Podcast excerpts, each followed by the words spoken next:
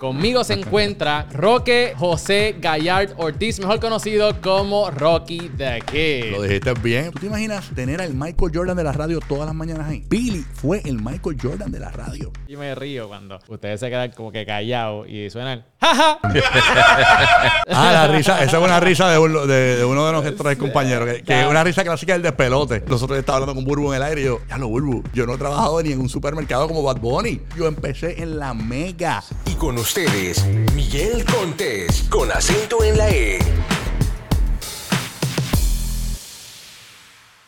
Antes de comenzar esta entrevista, quiero hacer un disclaimer o un aviso. En este podcast van a haber palabras explícitas, así que tengan cuidado con sus niños y las personas que estén alrededor, ¿verdad? Porque normalmente en este podcast no, no se habla así, pero creo que pueden sacarle mucho valor a esta entrevista que tuvimos en el día de hoy. Así que espero que disfruten. Bienvenido a otro episodio de Cereal Empresarial. Mi nombre es Miguel Contés con acento en la E y este es el podcast que nutre tu mente con ideas innovadoras. Y en el día de hoy me acompaña a alguien, una de las voces más escuchadas en Puerto Rico. Y podemos decirle que hasta el rey del vacilón. Conmigo se encuentra, quizás no lo conocen por este nombre, pero Roque José Gallard Ortiz, mejor conocido como Rocky the Kid. Lo dijiste bien, porque hay gente que dice Gallard, otros dicen Gallard. pero, ¿cómo es? ¿Cómo es? También los dos. Los dos Sí, porque llamamos a nuestros familiares de España a preguntarle cómo diablo es que se pronuncia. Entonces, pues descubrimos que se podía decir de las dos maneras, Gallard o Gallard. Gallard. Yo digo Gallard cuando me siento como mierda. Mira, Rocky, gracias por estar aquí. A ti por este, invitarme, brother. Mano, yo dije, yo quiero, me gustaría entrevistar a Rocky. Y entonces yo le pregunté a varias personas, mm. mira, tú me puedes conseguir una entrevista con Rocky. Y fue Yoba, el conciertólogo, claro. que, te hizo el acercamiento y dije, mira, Yoba, quiero entrevistar a Rocky. Y cuando después me dijo, mira, llámalo, que, que, de esto. Lo que pasa es que el, que me conoce, yo le picho a todos los podcasts. Siempre le picho a los podcasts porque es que lo que pasa es que yo, yo tengo como mi día planificado. Entonces, como tengo los buscar los nenes y toda la cuestión, un revolú, pues siempre evito. Y los podcasts realmente son de noche y este se dio en un horario donde yo Todavía los nenes míos no han salido. Tengo un tiempo chévere, está cerca de mi casa. Y entrevistaste a grandes amigos míos que he visto lo que has hecho y me encanta eh, lo que haces porque es totalmente diferente.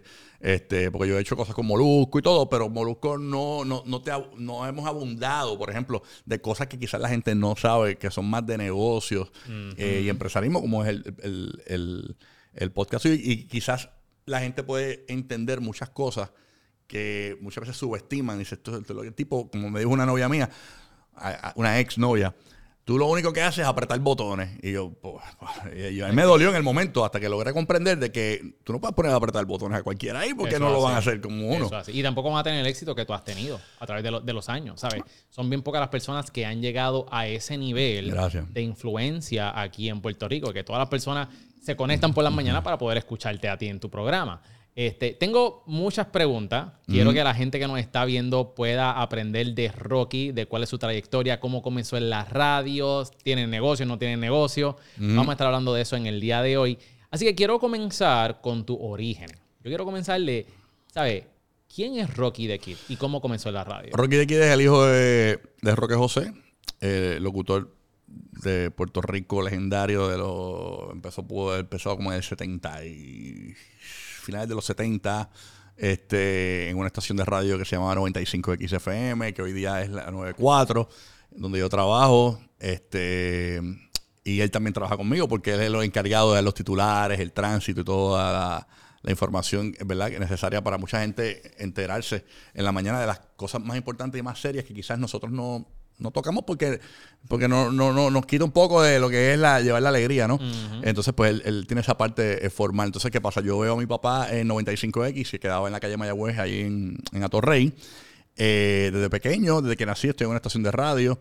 Eh, en un momento dado nos mudamos a Fajardo por la economía, de que era más económico vivir en, allá que vivir en el área metropolitana. Nos mudamos de Carolina a Fajardo y, y, y mi papá me bajaba todas las mañanas, a las 4 de la mañana, yo, 4 y media de la mañana me levantaba. ¿Cuántos años tenía? Bueno, de niño yo, yo podría estar en primero o segundo grado, bajaba con él, mi mamá se quedaba en Fajardo, yo bajaba con él a la, emisora de radio. Eh, y la guagua escolar me buscaba a la estación de radio y me llevaba a la Inmaculada en Santurce, donde estudió Arcángel, para tener una referencia chévere artística.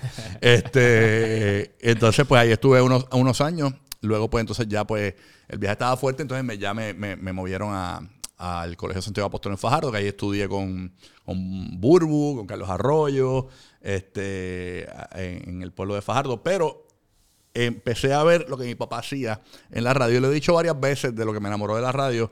Era más bien eh, ver a mi papá. Yo me, mi papá estaba en la consola, ¿verdad? Esta es la consola. Yo estaba detrás de él y yo me sentaba en una sillita y yo lo veía hablar al aire por las mañanas. Eh, 95X, eh, Bon Jovi en la máxima autoridad en rock, 228, pam, tiraba la, o 628 de la mañana, qué sé yo, pum, zumbaba los anuncios. Y decía, wow, qué increíble. Ahí me enamoré de la radio. Ahí. ¿Por qué? ¿Qué me enamoró de la radio? Lo que hoy día no es. Este, que poco a poco pues, me he tenido que adaptar a lo que realmente no quería que fuese la radio, pero la radio a mí me gustaba porque ¿Y eh, qué, y qué era, es la radio? ¿Qué, ¿Sabes cuál? ¿Te enamoraste de algo que ahora no es? ¿Qué es eso que ya no es? aquí te digo, la radio me enamoró porque a mí me gustaba el misterio de poder hablar por la radio, que todo el mundo me escuchara y nadie supiera quién yo era. Eso a mí me encantaba. Yo decía, wow, o sea, él está hablando por ahí, nadie sabe quién es. Y todo el mundo lo llama, qué sé yo qué rayo. Puedes ir a los lugares públicos, todo el mundo te escucha, pero nadie te molesta. O sea, que tú desde chiquito ya tú estabas programado de que tú no querías, por ejemplo, la, el reconocimiento de alguien famoso. Nunca. Pero querías la influencia y ese, ese misterio. Eso está cool. No quería eso. Este, ¿Qué pasa? Pues me enamoré de la radio, comienzo a, a jugar a la radio con mis audifonitos, el, el famoso componente que se usaba antes, que eran los. Panasonic, bajaba y subía la música, me despedía la música, la presentaba con mi voz pues, horrible en aquel momento de niño. No sé si ahora es bella, pero nada. Este, Es única, es única. "El 95X, yo vacilando". Vacilaba así. Eh, y, y pues básicamente pues, pues jugaba a la radio y, y, y seguí jugando a la radio. A veces cortaba clases. Ya, ya de, adolescente. No iba a la, a la escuela. eh, me iba al Sam Goody de Fajardo. Compraba CDs. Me grababa. Utilizaba de audífonos. Los mismos audífonos los metías por el in del micrófono y servían de, de micrófono. Ese truco mucha gente no lo sabía. Y yo usaba el, el audífono del micrófono y, y presentaba canciones y todo. Así fue que hice mi demo de radio. Así mismo lo monté y lo envié a la persona que me, me los- me lo pidió en aquel momento. Este, hablamos de eso más adelante. Y, y haciendo radio en mi casa, jugando a la radio, este, pues comencé en grado 11 en la Mega. Fue mi primer trabajo. Entonces, a los, di- a los 16, 16 años. eh, no sé si 16, un poquito más, 17, por ahí, porque yo me colgué en sexto grado. O sea, yo, yo veo aquí mucha gente emprendedora que, que dicen y, y dicen cosas bien bonitas, estudié en tal lugar. Yo me colgué en sexto, pero después cogí cabeza, me funcionó muy bien porque aparte de que yo lo veo como positivo, porque conocía mucha más gente, conocía a los que se fueron y a los que se quedaron. eh, y me hice más popular en la, en la misma escuela. Cuando empecé a trabajar en la radio, más popular todavía dentro de la misma escuela, trabajando en grado 11 en la Mega, que era la emisora de los 90. Brutal. Este, pues eso fue, imagínate, todo el mundo, ah, Rocky, te escuché, qué sé yo. Y, y pues empecé en la Mega en, en grado 11. Entonces, a lo que iba es que yo veo las historias de, de Alex TJ, que entrevistaste aquí, vi las historias de, de, de JD, que el tipo se ha fajado. Y yo digo, wow, que yo voy a contarle a Miguel, porque qué carajo yo he hecho. Eh, Nosotros estaba hablando con Burbu en el aire y yo, ya lo Burbu, yo no he trabajado ni en un supermercado como Bad Bunny. O sea, O sea, Bunny- que tú fuiste directo para la radio. yo empecé en la mega. Ni siquiera, o sea, los que empiezan Pero- en, en pero- los medios, regularmente empiezan en, una en una- en la radio, mejor dicho, empiezan en, la- en las emisoras AM. Mi papá comenzó en la, en la AM Radio Aeropuerto, que era la AM de la, de la FM, de 95X. Y yo empecé en la mega. Entonces, bueno, yo empecé en la mega a fines de semana, de día, en, el turno de 6 de la mañana a 12 de la- del, del mediodía. Y el locutor que estaba, que hoy día es mi jefe en Orlando, Fernando Bauer, se quejó porque llevaba más tiempo. Y él Y no estaba en la madrugada y, y, me- y duré dos semanas y me movieron a la madrugada. Estuve ahí como dos, tres meses. Y ahí entonces comencé a hacer más turnos de día. ¿Y cómo, pero cómo tú, how you landed that job, ¿sabes? ¿Cómo tú cogiste ese trabajo en ese spot tan deseado? Ok, eh, esa es otra. Mucha gente se cree que yo, yo tuve una pala porque yo era hijo de Roque José, que es un locutor bastante legendario en Puerto Rico. O sea, trabajó en Fidelity, en Estereotempo. Hoy yo trabajo en la 94, trabajo en 95X, en Oldies 94. O sea, tiene una trayectoria muy conocido por muchas generaciones. Y todo el mundo, pues, el hijo de Roque, pues lo contrataron porque el hijo de Roque y sabe de radio. Lo que, lo que yo no me explico, y yo, yo estaba tratando de, porque yo sabía que esto iba a venir, y dije, ¿cómo diablo yo le explico esto a Miguel? Porque, ¿cómo diablos yo en aquel momento a los 17 años, yo no sé, porque yo no tenía la madurez para hacerlo, eh, ¿cómo rayo yo dije, wow, ¿cómo yo hago? Y yo pensé esto, yo quiero llegar a la radio, pero que no, que no sepan que yo soy el hijo de Roque. Porque yo quería saber si era verdad que yo era bueno. No quería, yo, yo, no, yo no sé cómo yo razoné eso a los 17.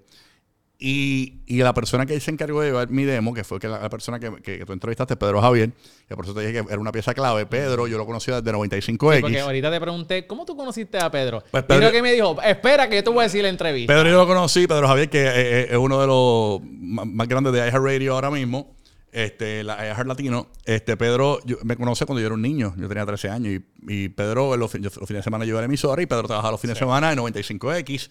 Y eh, pues Pedro, eh, mientras mi papá grababa ya esa producción, porque yo iba los fines de semana a la emisora para que mi papá hiciera comerciales de la emisora, las promos de los concursos y las cosas de la emisora, pues yo me iba con Pedro que hacía el Subway, eh, íbamos a comer Armandos, ah, allí en la calle, en, la calle Guayama. Ahora todo me está mientras tú estás diciendo eso, todo me está haciendo clicado. era un niño, me hice pana de Pedro, se acaba 95X, se acaba Oldies 94.7, que era la emisora, Pedro se va para X100 y luego de X100 entra la Mega. Yo seguía mi comunicación con Pedro, pero no habían celulares. Mi única comunicación era llamando a Pedro a la emisora los sábados en su turno.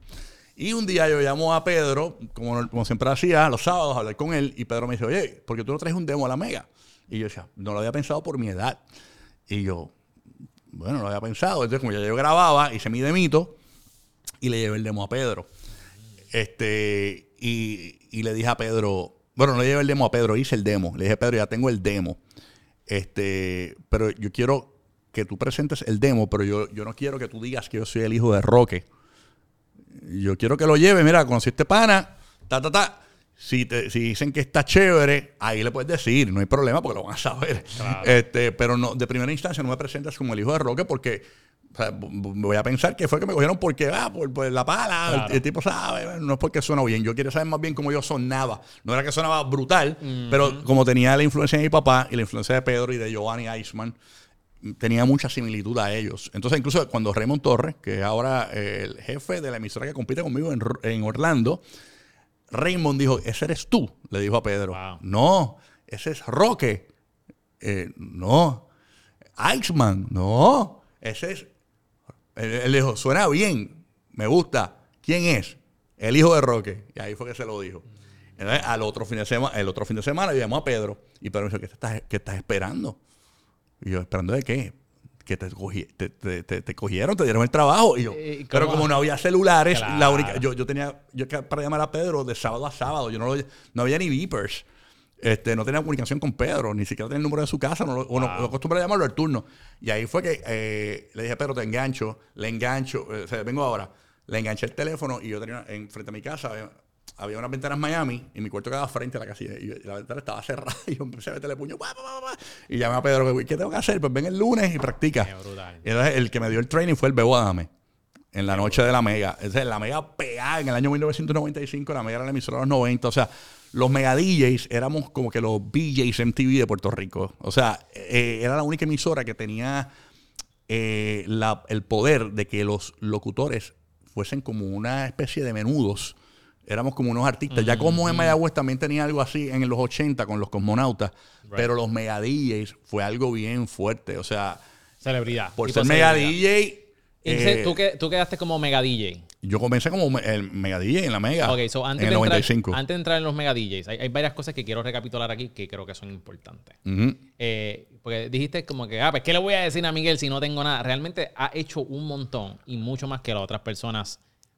Personas que quieren emprender quizás nunca han hecho. So, yo quiero recalcar varias cosas que tú dijiste para las personas que nos están viendo. Número uno, creo que eh, es digno de admirar de que, número uno, seguiste tu pasión. ¿Entiendes? Y yo creo que tú llegaste a un nivel a temprana edad de maestría dentro de lo que es la radio. Pero cuando a ti te apasiona algo, mano, tú tienes que darle con todo. Tú no puedes dejar, tú no puedes ser mediocre con algo. Entonces, tú lo que hiciste, ok, pues mira, ¿qué, hay que hacer? Voy a poner el micrófono aquí, voy a buscar y te la inventaste. Así que yo creo que y empezaste con lo que tenía. Y yo creo que incluso esto suena bien ridículo. Yo empecé a estudiar en el Sagrado Corazón. Eh, tremenda escuela de comunicaciones, oye, y tremendos clientes míos de la radio. Y, si usted quiere estudiar comunicaciones, es una muy buena alternativa. Pero cuando yo llegué al Sagrado Corazón, eh, eh, cuando veía cómo se editaba. eh, las clases te- era cortando unas cintas y tú pegando con tapes que yo veía, yo sabía que era eso porque mi papá lo hacía, yo, veía, yo lo veía haciendo eso desde los 80. Yo veía cómo lo hacía y editaba cortando cintas. Entonces, ¿qué pasa? Yo decía, pero, pero ¿por qué yo tengo que coger esa clase? Si en la Mega ya yo tengo una computadora, en la Mega en el 95 ya había una computadora que yo podía pegar los pedacitos y no tenía que usar el reel to reel. Y yo decía, pero, pero es que yo estoy más adelantado de lo que me estaban a dar aquí, para que yo vaya a estudiar algo que es historia. Esto es como estudiar historia, para que yo quiero saber la niña de la pinta de la Santa right. María. Así. Entonces y empecé a hacer los paris, papá. Yo dije, ¿sabes qué? Voy a parar la universidad. Esto está, esto está encendido. Hay muchas actividades, hay mu- muchos turnos disponibles para yo hacer en la Mega. Este, y pues esto no es el mejor consejo, pero yo me dropié y dije, voy a volver luego. Han pasado 28 años. 28 años, Y manín. estamos aquí y tiene uno de los programas más famosos y más escuchados. Pero quiero que mis hijos estudien, porque no todo el mundo corre con la misma suerte. O sea, no es una, no es lo que yo le Right. aconsejo a mis hijos. Yo quiero que mis hijos estudien y siempre les llevo el, el mensaje. Porque todo el mundo di- dice, tienes que estudiar para que tengas un buen trabajo. No, no, no. Tienes que estudiar para que seas un Miguel Contés, que tenga su estudio y sea su jefe.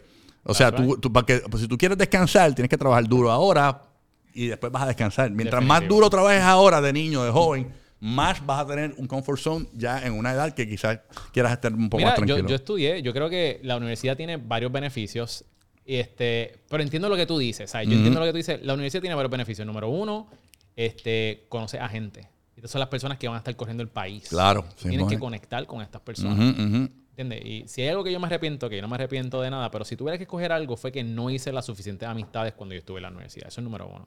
Eh, número dos, la universidad te da disciplina, destreza.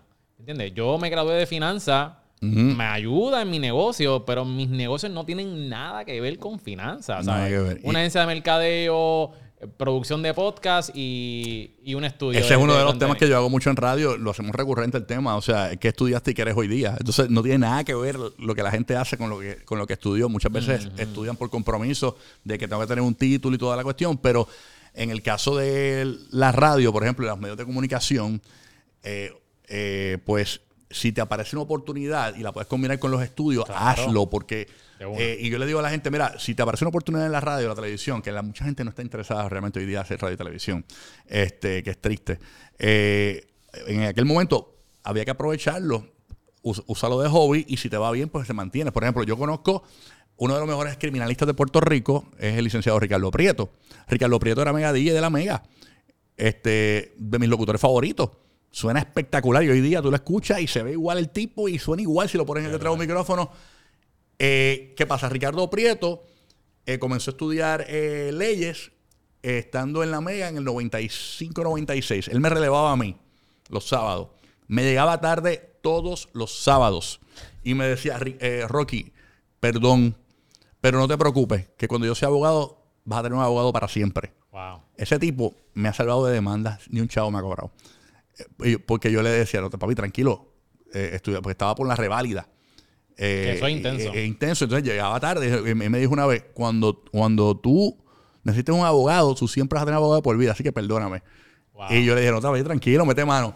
Y como a mí me gustaba la radio, a mí no me, a mí no me molestaba que me pegado yo eh, tirando los CD. Eso- eso- para mí la radio es diversión. Yo no he trabajado nunca, Mira, realmente. Y ese, y ese es el poder de las amistades. Y, Claro. y, y hablando de amistades, mencionaste que estudiaste con, con Bulbo.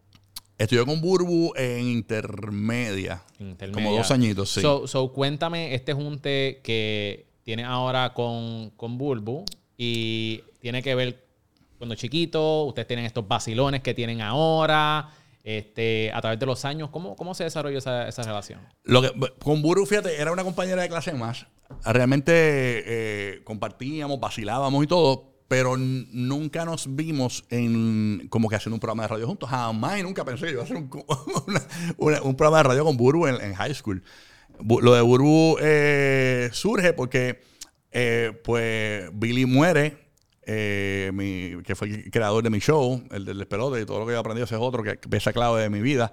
Eh, pues Burbu comienza, yo sé de Burbu después de la escuela, yo empecé en la Mega, Burbu era eh, promotora de cervezas, de Coors Light, de esa cuestión, y la veo en una en, la- en las convenciones de MIDA, cuando iba a animar con clientes, que se ve rayos, y ahí veo a Burbu y de momento veo que Burbu está en No te duermas, y ah, mira, Angelica, ahí, qué sé yo, este, María Angelica, yo decía María Angelica, ah, mira, María Angelica, qué sé yo, rayos, este, Y va- obviamente va escalando en los medios de comunicación, hace un programa de radio casualmente con mi hermano en, en Reggaeton 94, en las mañanas, cuando arrancó Reggaeton 94. Luego llega Molusco y se eh, juntan a Molusco con Burbu. Eso fue el, la, el Topi Mameri y esta gente. Eh, y Burbu pues estuvo esa década con Molusco ahí. Eh, y luego, pues en- entra, yo digo, este, Viri muere y yo me quedo solo un año con el guía en la mañana. Entonces, ahí entonces me dicen, mira, pensamos traer a Burbu de nuevo. Y yo, y yo, pues perfecto, vamos a meterle mano. Este, y en algún momento Burbu iba a ser parte del despelote. Cuando el despelote se iba a mover a Reggaeton 94, Sí. iban a combinar Rocky, Tony, Billy y Burbu. Pero éramos muchos. Entonces, el despelote venía con una fórmula de la tarde. Este, y fíjate, ese tema yo nunca lo he hablado con Burbu. Nosotros nos negamos. Este, porque creíamos que los tres chiflados son los tres chiflados. Entonces no, no, no vimos más allá. Quizás con Burbu, en, el- en ese momento televisivo, eh, nos daba un poco más de masificación. Este, en una emisora de reggaetón. Este, pero no, no la, no, no diría que no la aprovechamos, no, la dejamos pasar. Pero que todo tiene su, tu razón. Ella le fue muy bien. Definitivo. Y nosotros también nos fue muy bien. Este, y creíamos que tras tocar es, es como, mano, no le quites el azúcar al, al, al dulce porque, o, o no le añadas a un, algo que, o sea, si está, está si está funcionando. pues no, no, no, no era el momento, no había por qué añadirlo, era como que para no botarla. Eh, right. Tú sabes. Y pues no, no lo vimos como, pues, y gracias a Dios, pues se juntó con Molusco y la pasó muy bien. Qué brutal, qué brutal. Este, tengo una aquí de mis preguntas, hablarte sobre, sobre Nelly. Este, ¿Sobre qué? Perdóname. Ay, este, Billy. Con Billy, Billy. Ah, Billy, Porque, Billy. Eh, Yo entendí Delin. Sí, sí, sí. Delin, Este, otra locutora que en paz descanse, muy buena. Este, con Billy, con Billy. Billy, Billy. Este, ¿cómo fue tu relación con Billy? ¿Cómo crearon el despelote? Otra, otra locura. Este, esto es otra película. Eh, cuando yo llego a la Mega en el año 1995, un verano del 95, era un viernes. Ese mismo día, yo llego a la Mega con Pedro, eh, a la mano de Pedro, porque el que me llevó fue Tony Banana, que era compañero mío de clases y no tenía licencia de conducir. Y había una obra de teatro en Bellas Artes de Santurce y la Mega quedaba al lado en el Cobians Plaza. Yo, mis papás firmaron un permiso para yo ir a la, a la obra de teatro en Bellas Artes de Santurce. O sea, de Fajardo a Santurce firmaron un permiso para que yo fuera. Yo lo que hice fue que me eh, eh, eh, le hice firmar la hoja para que ellos pensaran que yo iba para allá. Y me monté en el carro con Tony Banana sin licencia inmaduramente. Y Tony me bajó al Cobians Plaza, me deja allí y Tony lo sigue para su casa, el Nuquillo. ¿Qué pasa? Eh, allí me encuentro con Pedro y ya yo llevaba mi demo. Yo llego un viernes, eh, eh, como a las 2 de la tarde, y ese día había un revolú en la Mega porque Billy estaba renunciando a la Mega ese día. Entonces no me pudieron atender ese día. Entonces pues, Pedro me dijo, mira, deja el demo porque se fue un revolú porque Billy se fue. Porque Billy se fue para Cosmos 94, que hoy día es Reggaeton 94, digo la 94, a, a- a hacer la, la radioactiva, que es la, eh, la Cosmos. Cosmos era una emisora del área oeste y, y la, y cogieron lo que era 95X y Oldies y la eliminaron para hacer eh, Cosmos 94 Nacional. Ok. Mayagüez, San Juan. Ya la emisora del oeste llegaba a San Juan. Y Billy también había participado en aquella, en aquella fórmula de Cosmos, había trabajado en la- y se lo llevan de la Mega, luego de haber creado la Mega en el 89. Se lo llevan para hacerle un daño realmente a la, a la Mega, porque la Mega estaba bien pegada. Y obviamente fue un palo, Cosmos fue un palo. Yo trabajé en Cosmos un añito porque me gustaba también y pues fui un año de la Mega y viré para atrás. Nada, pero es otra historia. ¿Qué pasa? Pues Billy eh, se lo llevan un año eh, luego de la Mega se lo vuelven a llevar. Y, y ahí me juntan con Billy en un programa que se llamaba Mega Chat. ¿Cómo? Mega Chat. Mega Shot. Era el inicio del Internet. Fuimos los primeros que combinamos lo que era el Internet con radio. Qué brutal. La gente pensó que fue el circo, pero lo hicimos nosotros en el 96, por ahí, este, con el ICQ. Porque Ya, che, sí, Billy hacía un programa de baladas en la Mega, antes de irse, se llama Magic Night. Se fue a Cosmo 94 y le hizo la competencia con un programa que se llama Emotions. Vuelve a la Mega y no le dan Magic Night de vuelta. No sé cuál fue la historia realmente, pero no se lo dieron. Entonces Billy dijo, pues yo voy a hacer un concepto mejor que un Magic Night Reloaded, que es que la gente puede escribir por ICQ real time conmigo en el aire y yo le, le doy un poema, yo le, le, le dedico una canción, qué sé So, yo. so, Billy en este momento no era como que de vacilón. no, no, Billy fue con la idea de hacer un Magic Night renovado, Pero él Hay nunca- combinarlo con internet. Pero él nunca, él nunca estuvo en esta vuelta de vacilón eh, cuando él estaba de, de, de DJ. No, no, ni- Billy, Billy siempre fue un vacilón. Incluso Billy fue el creativo, las promos comiquísimas de la Mega las hacía él. Pero él tiene un programa de baladas donde, pues, muchas historias más, que me da mucha pena que Billy haya muerto porque no hay tanto contenido podcastero de lo que Billy pudo haber contado. Yo sé muchas de las historias, yo puedo hacer quizás un podcast, lo que Billy me contó. Y para entonces dejar eso ahí, eh, porque me contó muchas historias de radio brutales que las tengo en mi mente. Este, ¿Qué pasa? Billy quería hacer como un Magic Night renovado eh, y pues el show no lo podía hacer los domingos, pues lo hizo los lunes. Pero yo estaba en ese turno, en el turno de la noche. Y yo estaba molesto. Y decía, pero ¿por qué me van a poner a Billy ahí a un programa de balada? Y yo que quiero joder y presentar Madonna y tirar la Bush y, Michael Jackson y, y Guns N' Roses. Nada. La cuestión es que eh, Billy llega con un pensamiento. Buenas noches, vaya su bienvenida a la Mega de nuevo. Buenas noches, eh, Planeta Tierra. Buenas noches, Libertad de Expresión. Eso es Mega Chat. Por la Mega Estación, soy Billy Fourquet. Vamos con las llamadas del público, porque él, sabía que al, tomar llamadas del público, la gente lo quería mucho y la gente le iba a dar la bienvenida. Entonces llamo a esta chica este, y yo estoy en el control. Y yo decía, estaba bien molesto, bueno, tan molesto que mi- mismo Billy no me quería. Lo impus- me- a mí me le impusieron a Billy. No tienes que hacerlo con él. Billy no me quería porque él, él no le gustaba como yo sonaba. Y, y, en venganza, no, tú vas y, y si lo vas a hacer, lo vas a hacer con él. Él va a hacer tu, tu- tu control y es el que te va a hacer tu sidekick. El que te va a contestar de vez en cuando, se ríe tus chistecitos y ya. Que ya había uno que lo hacía en Magic con él que se llama Luis Enrique, pero yo yo iba a ser el Luis Enrique de Billy en ese show. Ya. ¿Qué pasa? Que la chica sale al aire y Billy eh, empieza, quiero arrancar esto con este pensamiento. La vida es de leche, algo bonito, solo hay que mamarla. oh. Oye, y yo, y yo, yo decía, ingenuamente, imagínate, chamaco, yo digo, yo voy a hacer que me voten de este show. Tan bruto que Billy era jefe y me podía votar de la emisora. Y Billy empieza a leer el pensamiento bien bonito y yo empiezo... Casualmente con un micrófono, eh, esta misma marca de micrófono que tenemos en la Mega. Y yo. y la muchacha está en el aire y empieza a reírse y Billy me mira mal. Y Billy vuelve de nuevo, él no lo creía. Empieza a leer y yo. Y la muchacha vuelve a reírse. Y cuando yo miro al- a, Billy, los dividí en un cristal. Porque la Mega era un cristal, eran dos estudios. Un cristal y, yo- y yo estaba en, el- en la consola. Y Billy hizo así. Y, y empieza a leer y me hace. Hazlo otra vez O sea que ahí él lo, lo mangó. lo mangó. Y, y, y Billy, bueno, pues como iba diciendo. Y la muchacha, ¡guau! Y Billy, señor, vamos a una pausa. Regresamos en breve aquí en la mega estación. Ponchó, yo tiro lo- lo- la música y yo veo que él se para, rompe el rundown. Eh, Y yo dije, diablo, este tipo me va a botar. Cruza la puerta para el estudio y me dijo, Rocky, este show no, no va a ser lo que, no- lo que yo tenía pensado.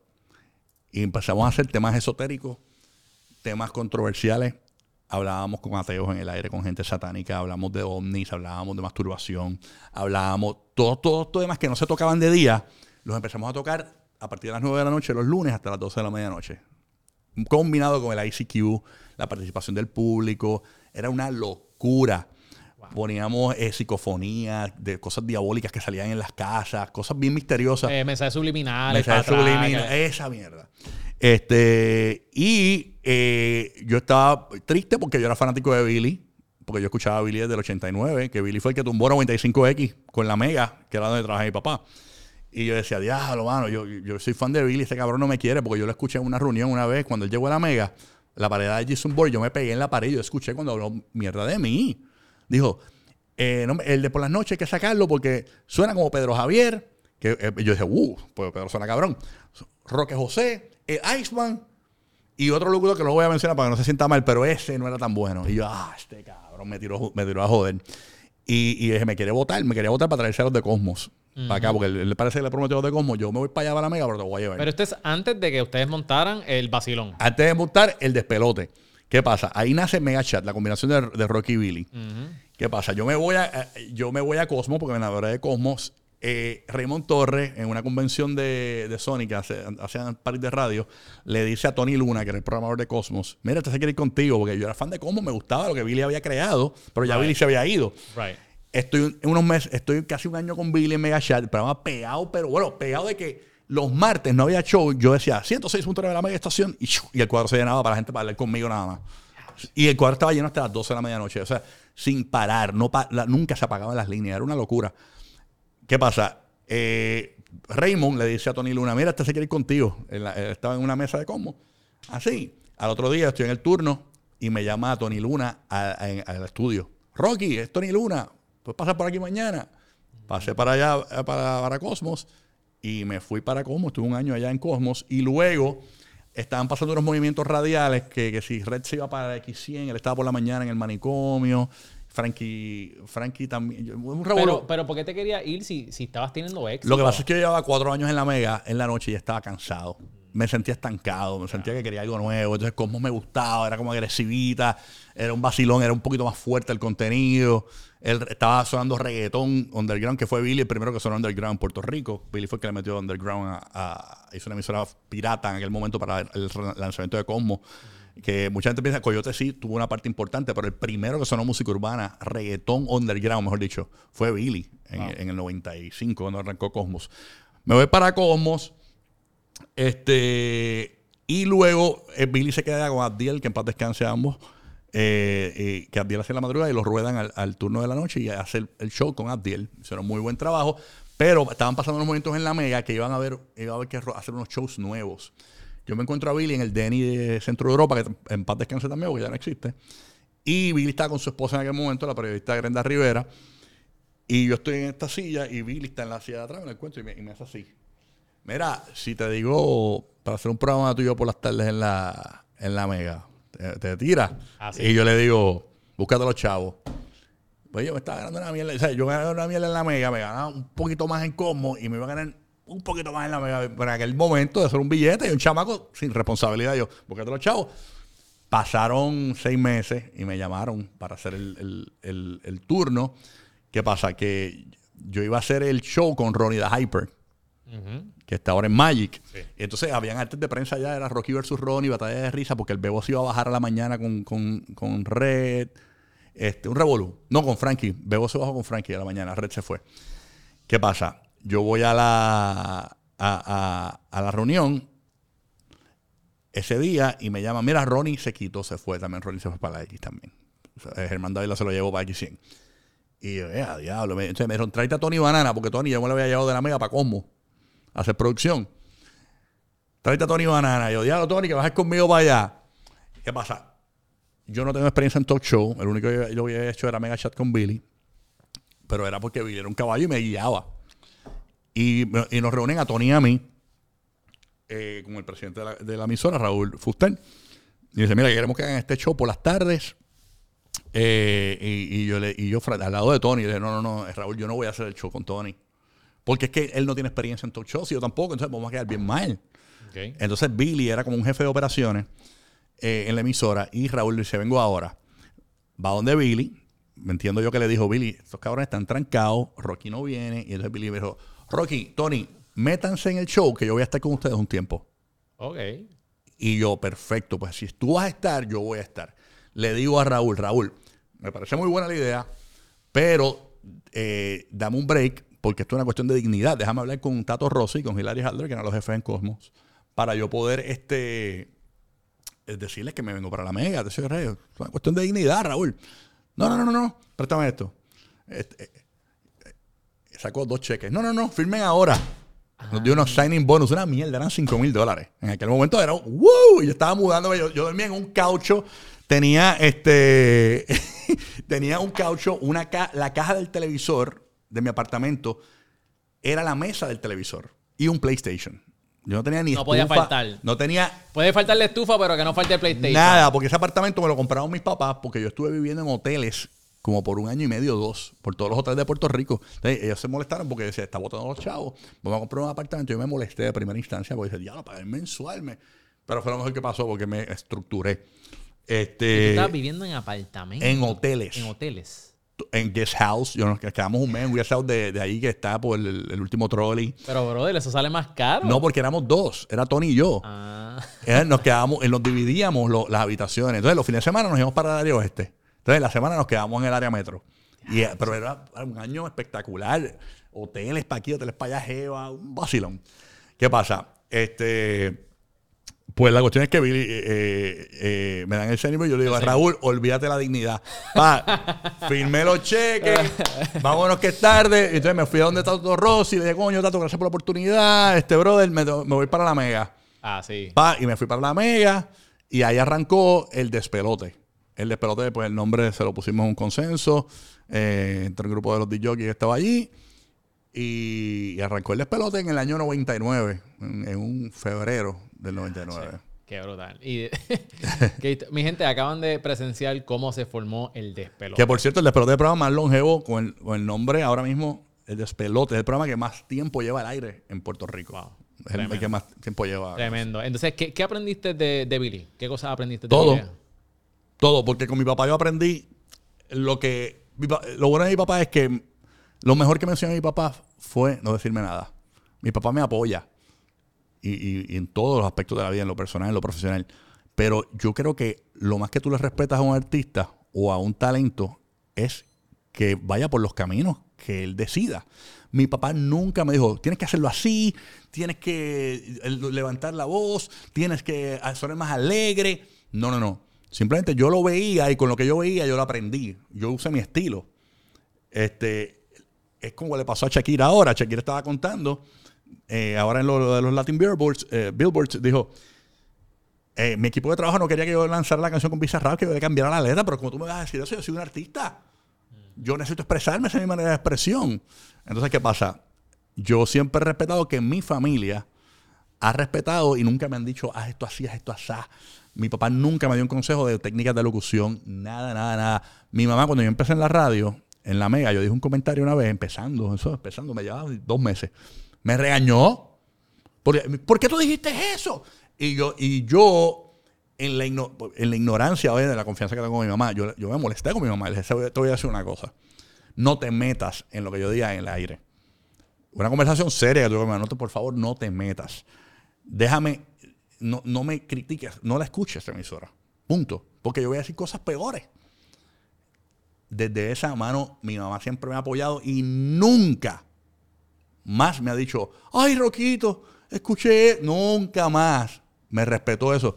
Nadie me ha dicho. Entonces, en el caso de Billy, Billy fue un creativo brutal, que cuando yo fui al funeral de Billy, fue increíble porque Billy vivió, wow, Billy vivió, imagínate que tú vivas en tu época de Cristóbal Colón y tú conocieras a, a- todos los españoles que estaban en, la, en, la- en los veleros. De momento viviste en, en la época de Luis Muñoz Marín y conocías a todos los del Capitolio. Pues Billy vivió, yo me encontré en el funeral a tanta gente. Ay, yo con Billy en los 70, Billy me ayudó a tanta, tanta, tanta.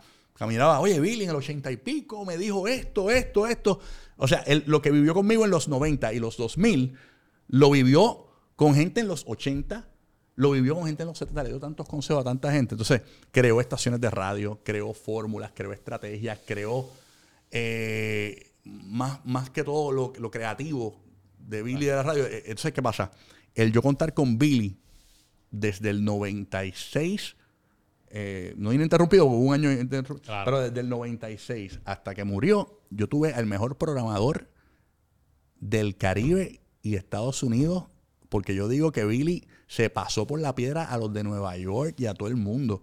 O sea, yo tu, era como, ¿tú te imaginas tener al Michael Jordan de la radio todas las mañanas ahí? Porque Billy, Billy fue el Michael Jordan de la radio. El- ese, ese tipo, todo el mundo lo admiraba, todo lo que él decía funcionaba, todo lo que se inventaba quedaba brutal. Y cuando y él lo estaba- tenía supervisado. Y yo hacía cosas y, en el aire, perdóname. Yo hacía cosas en el aire. Rocky, no, no, no, no, ya eso. Rocky, cuidado ahí. Eh, Vamos a presentar este tema, pero eh, hazte esto, hazte esto. Y yo me dejaba llevar. Billy era, en vez, en vez de lo que hizo mi papá, Billy era el que me decía lo que tenía que hacer. Y, y poco a poco yo fui cogiendo el, el, el pace. Entonces, te voy a contar una anécdota, perdón que no te deje hablar, porque yo hablo con cojones. No, no, no, tranquilo, que esto está bueno, esto está bueno. Billy, Billy muere y, y- pero antes de morir, ya Billy estaba en su lecho de muerte y me y estaba hablando por teléfono, estaba en el hospital y, me, y yo estaba, yo estaba recuerdo en la terraza de mi casa y él me dice, Rocky, no te preocupes que yo voy a buscar la manera de comunicarme contigo. ¿Qué pasa? Billy era bien ágil musicalizando el programa. Era bien rápido. Yo, yo hablaba y él ponía efectos, yo también ponía co- cositas, pero era bien ágil. Era bien ágil poniendo cosas, eh, efectos, sonidos. Y yo decía, wow, el programa va a morir full cuando Billy muera porque yo no sé hacer eso. Mano, Billy muere y yo soy el tipo más rápido. Todos los efectos que tú escuchas al aire, yo hago la consola, yo los busco, yo los pongo en el aire, yo manejo el... Yo no sé cómo lo hago desde que Billy murió. Es como, yo hago así, papá, y sale. Es como si Billy se metió dentro de mí y, lo, y yo lo hago. Entonces yo le dije, esto pasó de verdad porque yo le digo, perdón que te toque. Yo le digo, Billy, tú vas a morir, si tú, si tú vas a morir, tú vas, yo te doy permiso a que me utilices para todo lo que tú quieras seguir haciendo. Úsame. Úsame para todo. lo- Mano, a mí se me ocurren cosas, bien rápido, pa, manejo la botonera rápida, todo, todo, hago todo, todo, la musicalización del show como si Billy estuviese allí. No se nota que Billy no está en la musicalización. Sí, obviamente se nota que no está su voz, pero parece que Billy está en el control. Es una locura. Y me han pasado miles Y de eso- cosas más con Billy, y- pero Y, eso es una habilidad también. Tú sabes, el que tú puedas hablar, llevar la historia, el, el- el segmento, las voces aquí, buscar en tiempo real. En mis redes la gente lo ve porque nosotros subimos contenido de nosotros Claro. en la red y ven, ven que yo tengo una botonera y yo hago muchas cosas a la vez. Este, entonces, por eso a veces me duele porque la misma Burbu me da una pena porque Burbu me pregunta, coño, Rocky, enséñame la consola. Y, y yo le digo, me gustaría enseñarla, pero quizás no he tenido el tacto para explicarle que cuando yo empecé en la Mega eran CDs. Eran eh, los efectos de minidisco. Poco a poco fue modernizándose y, y se fue un poco también complicando, porque hay cosas por código. ¿eh? Y entonces no es lo mismo venir, venir esa trayectoria. eh, conduciendo suavecito y empezar a correr. Porque hacer un talk show ahora con todo lo que hay eh, pa- y explicar from scratch a una persona es bien complicado y más un show como el de pelota que tiene tantos efectos de sonido. Eh, no es tan fácil. Entonces, por y, el, ejemplo, y el timing también. ella me dice, déjame la, cuando yo me voy ahora unos días, porque la emisora nos sacó unos días por las vacaciones, déjame la máquina esa para yo poner los efectos. Yo sé que ella es capaz y, y lo puede hacer. Pero ¿qué pasa? Que para, poner, para tirar un efecto, no es tirar el efecto y ya. Tú tienes que buscar la sincronización de que la gente se calle la boca para tú poner un efecto y el efecto no quede opacado. Entonces, esta gente, igual que yo, no me callo la boca. Entonces, si yo voy a tirar un efecto y yo quiero que el efecto brille, yo tengo que ponchar el efecto, pero tengo que bajarle los faders un poco para que el efecto sobresalga en el aire. Entonces, esa técnica, eso no lo hace nadie. Yo no conozco a nadie. Yo, yo, yo voy a todo el mundo a hacer una consola y tiene los efectos. Si el, locutor, eh, si el otro le habló, le habló por encima y se perdió el chiste. Yo, eh, yo, yo, yo, yo les bajo un poco el fader y les poncho, pero Burbu va a estar en una mesa con la máquina, pero no va a poder bajar el fader. Entonces, son cosas que yo nadie me va a entender. ¿Entiendes? Entonces, pues, pues. Y es también saber cuándo te vas del aire para, para anuncios, cuando dices un buen chiste. Esa es otra. O sea, la radio, la gente se cree que es, es como la, la ex mía, que es muy buena gente, me decía, tú lo que haces es apretar botones, pero no es apretar botones nada más.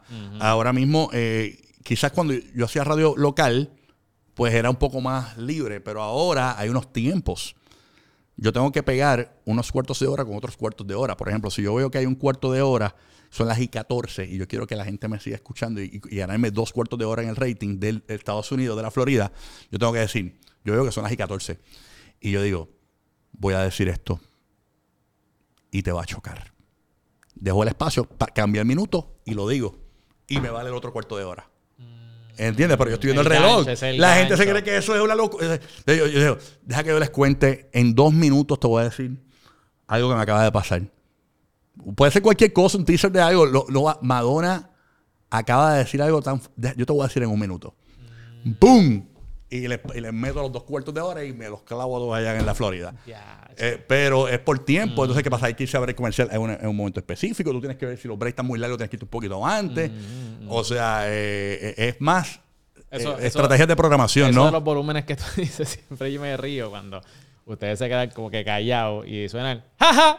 Ah, la risa, esa es una risa de, uno de, de uno de nuestros compañeros, que, que es una risa clásica del despelote. Sí. Esa, esa- esa risa tiene una historia. Cuenta, cuenta. Porque cuenta, esa porque risa, es- esa, esa risa es única, mano. esa risa es de Lizardo Santiago. Es un, él, es- él- él vive en Miami ahora, hace producción, creo que no sé si está en iHeart o en, en iHeart. Dame, dame, dame ese clip para ponerlo. Esa risa, Elizardo, eh, cuando estábamos en el despelote por la tarde, él hacía producción en la Mega de Santurce. Y entonces Elizardo, la Mega era como un, como un era como un apartamento de nosotros. Era como, imagínate, en el Cobian Plaza era un penthouse para nosotros. Entonces, la Mega era un party todo el tiempo. Él hacía producción, pero él escuchaba la emisora en su estudio mientras estábamos al aire. Y cuando pasaba algo bien brutal, el tipo abría la puerta de, mi estudio y se reía. ¡Ja! ¡Ja! Entonces, ¿qué pasa? El tipo se va para acá con 105 y me quedé sin la puta risa. Y este cabrón se me fue. Y un día va de visita a la Mega. Yo, coño, Lizardo, grábame la risa. Y me grabó la risa, pap, y yo la guardé en esa máquina. ¿Qué pasa? Pasó algo que la máquina, el Instant Replay, se la venden al molusco. Con todos los efectos. Y no me dijeron nada, me pusieron una máquina nueva. Y yo no sabía qué había pasado. Después fue que me entero que Molusco había comprado la máquina. Eso fue hace muchos años. Y yo escucho la risa mía en el show de Molusco. Y Molusco la usa todos los días. y yo, este cabrón, esa es la risa del despelote. Eh, eh, esto Molusco no lo sabe. Un día, yo estoy en el despelote, eh, ya en Reggaeton 94, y yo, y, y yo, y yo me iba a hablar por teléfono a la Mega siempre, porque ese estudio estaba vacío porque el circo tenía otro estudio. Y yo veo la Instant Replay y yo, ajá, la dejó. Cogí, grabé la risa en la computadora y me la envié el email. Y la grabé en mi máquina y recuperé mi risa de Lizardo. Tu risa, tu ¿Qué risa. pasa? Yo había tratado de que Lizardo me grabara la risa de Miami, lo llamé. Y me la envió, pero ya no se reía igual. Era, "Ajá, ajá, ajá, ajá". Y no le salía. Y él me decía, cabrón, no me sale la risa ya. Estaba viejo. Eh, Y yo, pues, pues, salvé la risa. Y conseguí otra más que, que tenía, que encontré en los hallazgos de los minidiscos. Encontré otra más que tenía y tengo tres diferentes de él. Y esa es la risa clásica del. Es como la risa del Chavo del 8. Sí, sí, sí, sí. Es, eso es, Eh, clásico, mano. Molusco la pone, pero la risa es de nosotros. Ese es Del del. Pero eh, como él se compró la máquina de la Mega, ahí estaban mis efectos. Y él sigue usando la risa, pero también un- es distintivo de él porque lleva tantos años con él Claro. que la gente no lo sabe. Pero Lo saben. ya lo saben. Ahora lo saben. Eh, ni siquiera él sabía que yo había sacado de la, la- porque está cabrón, me- la risa era mía, era un elemento de producción clásico del show. Claro, Claro, Tú qué, brutal, qué brutal. Pues ya sabes. Ya sabes.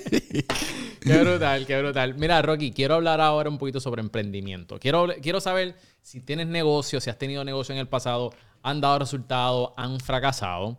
So, cuéntanos, ¿has tenido algún emprendimiento que a la gente quizás no, no saben? Porque todos te conocen por la radio. Pero aparte de eso, también quiero hablar un poquito más de eso. Sé que era una persona privada desde los 17 años. Estás pensando en que quiero ser, ¿verdad? Quiero sonar en la radio, que todo el mundo me escuche, pero que no sepan quién, quién, quién soy. Este, vamos a darle eso ya mismito. Pero, pero ¿qué emprendimiento tú has hecho? Ok.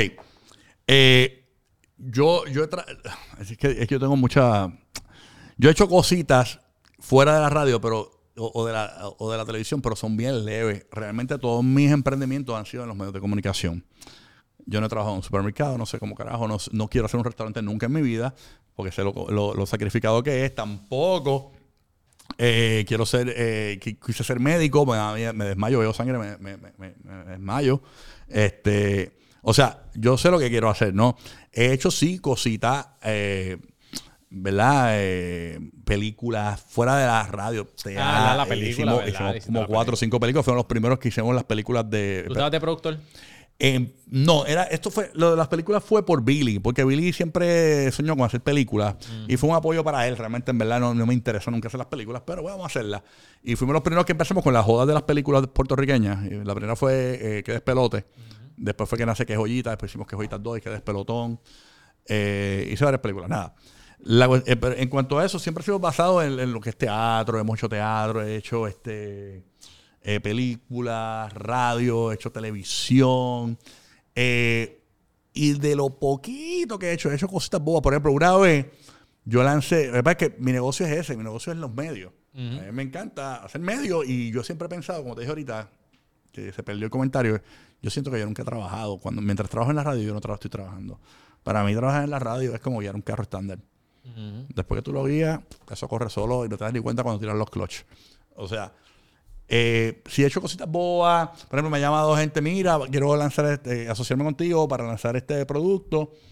Este, ¿qué tú crees? Yo, vamos a lanzarlo, pero no digas que es mío. Porque hay veces que todo el mundo ha lanzado sus maones, que si mi línea de esto. Entonces yo creo que puedo tener muchos fanáticos, pero también, al igual que LeBron James, tiene muchos haters. Entonces me voy a perder lo que pueden dejar los haters. Y así yo conozco a mucha gente. O sea, de hoy día hay un montón de gente que está en los medios que tiene ciertos negocios, pero no dicen que son de ellos por eso mismo. Porque también le buscan la mano, ah, este tiene chavo, vamos a demandar, esto me, está, si, fue, si es una gorra, esta gorra medio piquiña, si es una dona, esta dona me, me, me, morí por la dona. Buscan cualquier eh, cosa. Siempre, es como tú dices, o sea, los haters siempre están ahí y toda la cuestión. Yo evito pues hacer eso. Entonces, ahora yo tengo 46 años, que casi nunca lo digo en Google, tengo 43 porque Google no son una puñeta. Ok. Eh, mi plan de vida siempre ha sido, yo, yo creo que Dios nos envió al mundo y yo veo a toda esta gente emprendedora, me gusta que sean emprendedores y que quieran más y más y más, pero hay gente que es tan emprendedora que no tiene tiempo ni para ellos. Eh, y hay mucha gente en los medios que no tienen tiempo para nada y están enfermos de trabajar. Muchas veces por necesidad, muchas veces por fanatismo, muchas veces por, por, por, por, la, por querer más y más y más y más y más. Yo soy un tipo que mientras pueda no trabajo sábado y domingo. Hace años. El día que el día que tenga hacerlo, lo voy a hacer. Yo no cojo una actividad sábado y domingo, no me importa. No, no. ¿Cuánto es? Ah, no, no, no. Chacho, si me tienes que dar tanto, pongo lo bien alto para que no me cojan. Y después te lo dan y te dicen, me cachen. Está bien, voy un momentito. Sí, ha pasado, pero evito porque creo que Dios nos mandó a la tierra a disfrutarnos esto. En mi plan de vida, desde chamaco, no sé cómo lo razona, yo dije, yo voy a trabajar hasta esta edad. Mi plan de vida es a los 50 no retirarme, pero no depender de la emisora. O casualmente, el día que estamos grabando esto, yo, yo, yo comienzo a buscar una alternativa que me va a dejar bastante dinero, eh, lo, cual no voy a decir nunca lo que voy a hacer. Eh, obviamente así todo por, por, la ley y toda la cuestión. Pero no es que ver un punto de droga en eso. Este, pero, pero es algo fuera de los medios que me va a permitir a mí. No depender de ellos. No depender de ellos. Eh, tengo el poder adquisitivo para hacerlo ahora mismo. Eh, yo he buscado la manera y siempre he pensado de esta manera. Eh, quizás un pensamiento bien pendejo, pero es por mi confort y por mi salud. Porque yo creo que el trabajo, mucho trabajo hace daño. Todo en exceso hace daño. Yo siempre he pensado menos trabajo, más dinero. Menos trabajo, más dinero. En el caso de la televisión, yo hice, yo trabajé con cojones, 2014. Llegó un momento dado que yo hacía dos programas de televisión diarios, la emisora de radio, y los jueves hacía otro programa de radio por la noche de, de, throwbacks en la 94. O sea, dos programas de radio un día y, y dos programas de televisión el mismo día, lunes a viernes. Matador. Matador me levantaba a las 5 de la mañana y salía a las 9 de la noche desde el 2014. En el caso de, 2014 empecé lo sé todo y hacía... Eh, obviamente esa no fue mi primera experiencia televisiva. Yo trabajé en Zumba, en Anda para el toda la cuestión de reporterito, vacilando por ahí. Pero yo salía, me levantaba a las 5 de la mañana, salía a las 9 de la noche de la reunión de Guapa, para levantarme otro día, todos los días lo mismo, para después hacía, eh, eh, seguía haciendo televisión, el descaro por la noche en Mega TV, después llegó la Comay, hice la Comay, hice el programa con Danilo, el despelote por la mañana, eh, y le metí duro, duro, duro. ¿Sabes quién me salvó la vida a mí? La pandemia. si no llega a llegar la pandemia, yo me voy a morir. Porque yo me sentía bien mal. Yo, yo no me sentía. bueno, yo arrastraba los pies para allá, y no puedo más, pero necesitaba el dinero. Porque yo no. O sea, con esos tres programas yo ganaba un montón de dinero. Pero no, la, radio no me bastaba. Porque yo no había negociado que esto, esto es parte de lo que le pasa a mucha gente y le pasa a muchos cantantes. Negocian eh, y si por no saber o por no darle valor realmente, ah, yo trabajo aquí, pero no, no, no tengo que cobrar por eso. Como yo trabajaba en Mega TV, más la radio, cuando tú combinabas esos sueldos, pues era un sueldo sustancial. Pero ¿qué pasa? Cuando el programa de Mega TV desaparece, me quedo más que con el sueldo de radio y me clavé. Entonces, ¿qué pasa? Esta historia mucha gente no la sabe. Yo no nego, yo, yo, yo habían pasado como tres contratos que yo no había negociado bien y no, y no era porque no lo, no, no lo había negociado por no saber, era por favores a otras personas. Por ejemplo, hubo una recesión donde despiden a Billy. eh, siendo mi pareja, y, y- y van a dejar a Billy, a Rocky Tony. ¿Qué pasa? Eh, yo llamo a Topi, Mameri, cuando hubo ese- esos despidos, y yo le digo, este, Topi, ¿qué es eso de votaron a Billy? No, Rocky, chico, lo siento, mano. Y yo, no, no, no, no, no, no, no, no, eso no puede ser. Eh, yo lo que, Billy, este, Topi, yo, baja, quítame 25 mil a mí, de mi sueldo. Quítame 25 y dáselos a Billy. Wow. Y, y Billy, coño, Rocky, ¿tú harías eso? Y yo, claro. Él llamó a Raúl Alarcón, que estaba en las Bahamas, y Raúl, coño, ese muchacho, no puede ser, dile que sí. Le dan los 25 a Billy, pasan los meses, se- hay que renovar contratos, y mi, mi próxima renovación fue devolverme los 25 mil y a Billy devolverle lo que le habían quitado. Esa fue la negociación de Billy. Luego, ahí perdí esa negociación. Otra, en esa misma recesión, pasan dos años y pico, mi papá era el de los mejores pagados en Fidelity y lo despiden. Y yo, wow, o sea, ver a mi papá en esta situación es complicado. Y yo le digo, ¿cuánto tú cobrabas ahí? Y yo le digo, tanto, tranquilo, vente conmigo, yo te los voy a pagar de mi chavo. Y le empiezo a pagar a mi papá, pam, pam, pam, pam. Pero imagínate, no, se los pagaba en cheque ahí, está normal. Como yo, cuando yo cobraba, le enviaba el cheque. Este, pero no, no, lo rendía yo. Porque como era yo improvisado, eso fue algo de la noche a la mañana. Porque, y, y dije, a diablo, qué clase clava. Eh, entonces llamé a. Yo tenía televisión en aquel momento, eh, no me acuerdo bien, pero yo tenía otra salida, era algo de televisión, yo creo en en mismo Mega TV. Y le digo a Sixto Pavone, Sixto, mi próxima negociación de radio, pues me tocaba renovar, ya habían pasado los tres años casi, desde lo de Billy. Eh, mi próxima negociación, no, yo no quiero más dinero. Yo lo que necesito es que tú contrates a mi papá y le pongas su plan médico y así me liberas de yo pagarle a él. Y ese es mi... pa. Y volví de nuevo a, a seguir ganando lo mismo por seis años. y seguí arrastrando eso eh, y, y nunca renovaba bien. ¿Qué pasa? Cuando viene lo, eh, cuando empieza, eh, empezó a hacer la Comay, empezó a hacer los HP con Danilo, y ahí tenía un dinero bastante bueno, pero era la combinación de todo.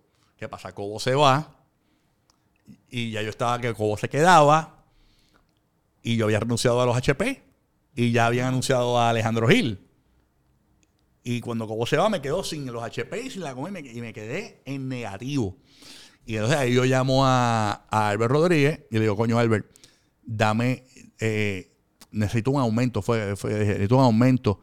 ¿Cuánto necesita yo? Tanto. Por lo menos para cuadrar, para no quedarme en negativo. Dale, se tarda con los procedimientos en las corporaciones, se tardan con cojones. Y yo, gracias a Dios, saqué una tarjeta en Costco y me dieron, y, como yo, como todavía el, el sueldo no se había reflejado la baja, yo dije, yo me gano tanto y me dieron 40 mil dólares de. Yo viví con la tarjeta casi un año y pico en lo que se dio la negociación. Eh, luego me toca renovar y le digo, y, y me, y me reu- Ah, no, usted. Luego le, se estaba ganando el contrato y me reúno con Albert en el Rick Carlton. Y le digo, Albert, yo necesito tanto. Y me digo, coño, Rocky, eh, vienen cosas buenas. Pero nunca me dijo. Entonces, pasó el tiempo y de- ahí arrancaron lo de las estaciones de Orlando y Tampa. Y yo le llamo a Albert, yo entiendo que lo, que, lo bueno que es son las emisoras. Y casualmente me tocaba negociar. Y ahora hice un súper contrato de cinco años. Qué bueno. Este, Bien merecido. porque nunca había negociado radio como debía ser. Hice un súper contrato que él me liberó de hacer programas de televisión, hacer taparro. Ahora, yo, yo, todo lo que yo podría estar haciendo, ya lo tengo en un solo trabajo, aunque, pero es que me estoy tomando un descanso porque estuvo cabrón. O sea, desde, desde el 2014. Es más, desde antes yo hacía pro- a mí me, dio- me dieron desgaste físico y todo, yo no paraba. Si tú me tendrías que decir, mira, de todos estos años que, by the way, muchas de esas razones fueron nobles. Mm, Y, y ayudaste a tu papá, ayudaste a tu, a tu hermano, Ujú. a tu amigo. a Billy. Eh, si, if you can break it down, si tú me puedes decir, mira, estas fueron las lecciones, un, dos, tres, que aprendí en todos estos años en negociar, ¿cuáles fueron? Ok. Eh, mi papá siempre me decía, me dijo una vez, y, y quizás no se acuerda, la radio y los medios como las putas. El que más dinero te dé. Pero, pero eso, esa etapa en mi vida ya pasó porque la lealtad que yo siento con, con Raúl Alarcón. Raúl me ha apoyado en momentos difíciles. O sea, en los momentos cuando me han hecho boicots por estupideces, por ignorancias, que, ya uno ya, ya a mí no me hacen boicots a tiempo ni nada. SBS es la única compañía que yo tengo un boicot con 25 mil personas frente al, portón de la emisora y me llaman los jefes grandes. Eh, Rocky, ¿todo bien? Los, de, los cubanos. "Ah, te estamos apoyando, papá, te estamos apoyando, tranquilo. Olvídate de eso, nosotros estamos acostumbrados a boicot. Ya está. y yo, ok. y pasan tres días, se acabó el chisme y se acabó el boicot. Raúl, necesito tanto, ayúdame. Yo no lo molesto. Le escribo un email. Papá, sí, tranquilo. Raúl, coño, ayúdame aquí. Papá, siempre he estado. No lo molesto nunca. Pero cuando realmente necesito, ha estado ahí. Y yo creo que yo muero mi carrera radial morir en SBS. Este, no soy el más que me gano dentro de la compañía, porque me podría ganar más, pero yo he hecho ajustes por la compañía. La compañía ha estado jodida. Y yo le he dicho, papi, bájame tanto para ayudarte. Yo llamo a, a- a- le digo a los jefes, bájame tanto para ayudarte en lo que pasa el, el, el revolú. Wow. Este, cuando subimos las ventas, me, me das tanto. Tranquilo.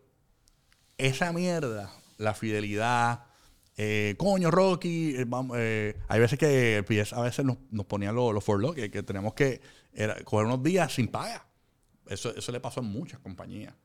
Este, y nosotros, algo es hermano, mete mano. O sea, siempre han estado para mí, yo siempre he estado para ellos. El cariño que ellos me tienen es una cuestión, o sea, Raúl, Albert, Jesús, Sixto, todo este corillo de gente que podrían ser jefes intimidantes para muchos, para mí son mis amigos. y yo creo que, mano, de verdad que no soy el más que me gano, pero, pero muero ahí, muero ahí. Este, Rocky, nos vamos a extender un poquito porque quiero hacerte varias preguntas. No importa, va. Este, mira, este, yendo por, por la línea de, de tu experiencia en la televisión, ¿cuál fue tu experiencia con la Comay? La mejor experiencia televisiva de mi vida. La Comay eh, y Cobo eh, hicimos un clic, hijo de puta. Instantáneo. Hijo de puta. Fuera del aire te voy a contar una anécdota, pero no te la puedo contar en el aire porque es algo íntimo. Aparte de que cuando uno trabaja con la Comay te hacen firmar un contrato de confidencialidad Claro. de por vida. Yo tengo- yo- hay muchas cosas que la gente me pregunta, mira esto y lo otro. No sé. No sé. No puedo decir. No puedo decir. Muchas cosas que no puedo contar. Pero la Comay es el momento. A, a mí la televisión nunca ha sido mi pasión porque nunca me ha gustado que me reconozcan, como te dije al principio. O sea, la he hecho por resolverme económicamente muchas cosas, ¿no? Y cuando estoy en el aire me lo disfruto y me lo gozo y la gente se da cuenta. La gente le gusta. la- Yo soy el nieto de las viejitas de Puerto Rico. O sea, la gente, desde, los- desde el 2014, las viejitas me adoran en Costco, me dan besos, me dicen, mira, qué ¿Te, pollo. pasa- te pasas mucho tiempo en Costco? Me encanta Costco. me dicen, ¿qué? Las viejitas me dicen, ¿qué pollo? ¿Qué pollo? Y yo, ¿qué pollo? Claro, esto es pollo. Son, son, de estos de los 70, de los 60. ¿Qué pollo? eh? ¿Qué pollo tú eres? Más lindo en persona, las viejitas. A las viejitas les gusta esa cuestión. Pero, ¿qué pasa? La Comay, aparte, la, la Comay es lo más parecido a, la- a mi experiencia televisiva radial. Porque la Comay es un programa en vivo. Y la Comay es improvisación. Eh, yo empecé con la Comay porque Héctor estaba faltando a Mega TV eh, un- unos días y pensamos que era por enfermedad. Y me llamaron, eh, yo me acuerdo del día que me llamó Cobo, que me llamó Dagmari Berríos, que era la productora, y me dijo, mira, coño, Rocky, necesito que hayas el de la Comay hoy por Héctor. Y yo, anda para el carajo. Porque imagínate, hacer, sustituir a Héctor Travieso está cabrón. Porque Héctor está duro. Cabrón, talento hijo de puta, y lo conozco, y tremendo tipo, maestro. Eh, y muy inteligente. O sea, hay veces que co- como hablaba de, la comedia hablaba de algo, perdón, la comedia hablaba de algo eh, y, y él le abundaba de temas políticos y yo decía, "Diablo, yo no voy a llenar esos zapatos jamás y nunca. ¿Qué pasa? Dan Mari me dice, coño, ¿puedes venir hoy? Y yo, diablo, Dan Mari, yo no puedo hoy, yo tengo que buscar a los nenes a la escuela. Y tengo el- no tengo cuido. Porque mi familia, mi, mi- la familia de mi esposa es de Utuado, la mía es de Fajardo, y yo no tengo cuido. Diablo, Rocky, ¿no, verdad no puedes? No, no puedo. Entonces llamaron a Ali. Ali Warrington sustituyó a Héctor ese día. Ok. Y yo, pues salí de eso. Ay, qué bueno, me libré, porque imagínate, hacer ridículo con Cobo está cabrón.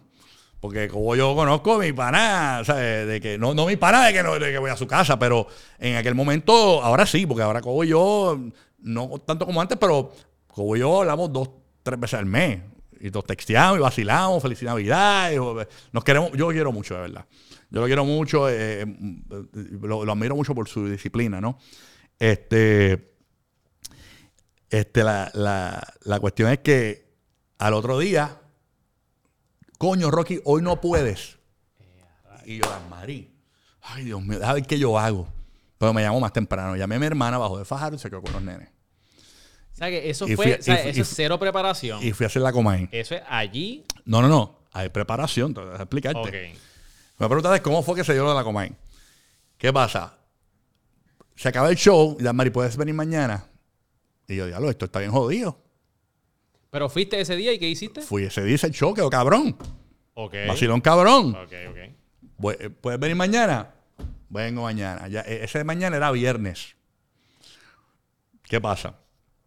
Ese viernes estamos al aire en la coma. Y bueno, señores, hoy un anuncio importante de Héctor Travieso. Y este jodido, este cabrón me decía que tiene cáncer. Nos jodimos. Esto va a ser un lloriqueo cabrón. Pa, pa. Bueno, señores, llega el momento de la coma. y, "Va, llega el momento de el mensaje de Héctor Travieso. Y el mensaje era que Héctor dice, señores, hasta aquí mi participación en la Comay. Eh, pues, imagínate. Yo nunca sé por qué diablos Héctor se fue. No me contaron ni... No, sé, de verdad. Y lo que sí le confieso a Héctor es que, y esto es un secreto, Cobo, yo no sé Cobo le va a molestar, pero yo vi a Cobo cuando estaba saliendo el mensaje que se le bajó una lágrima. Ver a Cobo llorar está cabrón. Menos que los años que estuvo con él y toda la cuestión, pues. Eh, y ahí yo me quedé en shock y yo, anda, para el carajo, este cabrón no viene más, se fue, renunció al programa en el aire. Wow.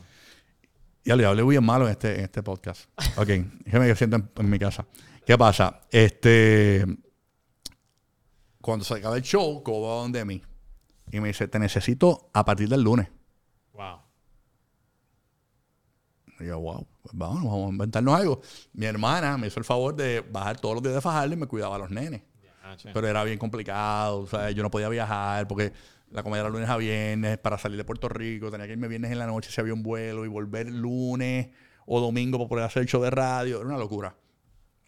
Pero lo hice un año. Y lo de la Comay que, que más me gustaba era eso, que era un programa de radio en televisión. Los primeros programas, ponle 3, 4, 5 programas, como me daba, el- me, me sentaba eh, y me decía, mira, la coma iba a hablar de esto, la coma esto y lo otro, ta, ta, ta, y tú eh, aquí le puedes preguntar esto, y me daba un rundown. Y el quinto día, yo le dije a Cobo, Cobo, no me des nada. Porque es que yo no, yo no trabajo con libretos, mano. Déjame improvisar. Déjame ser yo. No me cuentes los chismes. Deja que la Comay me los cuente. Yo le reacciono a la Comay. Yo estoy, yo- eh, Cobo le gustaba mucho porque yo era, yo como yo tocaba temas de farándula en la radio, estaba bien documentado. Incluso yo, yo a veces, le- él me preguntaba, oye Rocky, ¿qué pasó aquí? No, pasó esto, esto, esto. esto". Eh, y, a, y- y- y a mí me, yo- ya, para mí trabajar con Cobo fue cabrón porque Cobo a veces, Cobo estaba regresando de la, de- del- del retiro de los ocho años. Y Cobo estaba tratando de, de ajustarse a los tiempos en cosas que decir que no molestaran. Y había, había que tratar a veces temas difíciles. Y él me decía, ¿cómo la Comay manejó eso? Cuando, saca- cuando íbamos a ver el comercial, yo, quedó perfecto. No molestaste a esta gente, no laceraste esta. Porque hay que entender, y no es que salga en defensa de Cobo, Cobo se ha ganado boicots en esta vuelta y, problemas. Pero yo creo que es que es generacional. O sea, la comedia es una vieja. La comedia es una vieja. Hay viejos que todavía dicen, mira ese pato. Es una cuestión generacional. Hay viejos que todavía ven un gay y dicen, mira, esos maricones. Porque es generacional. Tú no puedes hacer cambiar un viejo. Es igual que la radio y la televisión. Cuando un viejo tiene un hábito, tú no puedes hacerlo cambiar. Hay viejos que no saben cambiar la emisora M, no saben buscar la otra. Tiene que ir el hijo a la, a- a la casa a cambiarle la emisora porque no saben cómo buscarla. ¿Entiendes? Eso es una cuestión generacional. Y, y es complicado. Es como si tú me dices a mí, tienes que. Tienes que. Dime la- las 10 frases más pegadas de los chamacos hoy día. Pues quiquear, rockear, este, qué sé yo. Me las sé porque trabajo en una emisora de reggaetón y me, y me escucho a mis sobrinas, las veo porque. Pero si yo no trabajara en esto, no me importaría y estaría bien atrás. En el caso de Coco, estuvo ocho años inactivo y él tenía que buscar la manera, él ha luchado pero es una cuestión de generacional, es una cuestión que a veces él, él lo dice, pero él no sabe lo que está diciendo en cuanto si está tan bien o, o tan mal. Ujú. ¿Entiendes? Entonces, pues por eso pues, es complicado. Pero él, él se ha tratado de. Y me dice, coño, esto quedó bien. La comedia le quedó bien. Eso le quedó perfecto. Lo manejó nítido.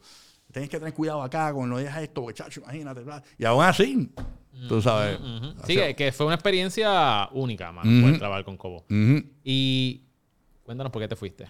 No, lo que pasa es que el Cobo renuncia a, a Mega y yo, eh, Mega es de SBS. Entonces, pues, eh, sí hubo una solicitud de Cobo, eh, pero obviamente, pues, no era lo que SBS quería, que la comedia fuera. Entonces, pues, no me permitieron eh, irme. Eh, obviamente, como te dije, por lealtad, yo, Claro. Cobo es mi amigo y todo, pero Raúl ha estado conmigo. Yo soy fundador de SBS. O sea, cuando SBS compró la, la Mega, yo era empleado de la Mega. O sea, ellos, me, ellos compraron la compañía conmigo. Yo soy fundador. Desde que SBS llegó a Puerto Rico en el 99, yo estoy en SBS. Y pues, pues, pues, yo- mano, le debo un leading a, a Raúl, tú sabes. Y Cobo, aún así, acá, yo no le pido permiso a Raúl ni a Albert, pero cuando Jan falta, yo voy.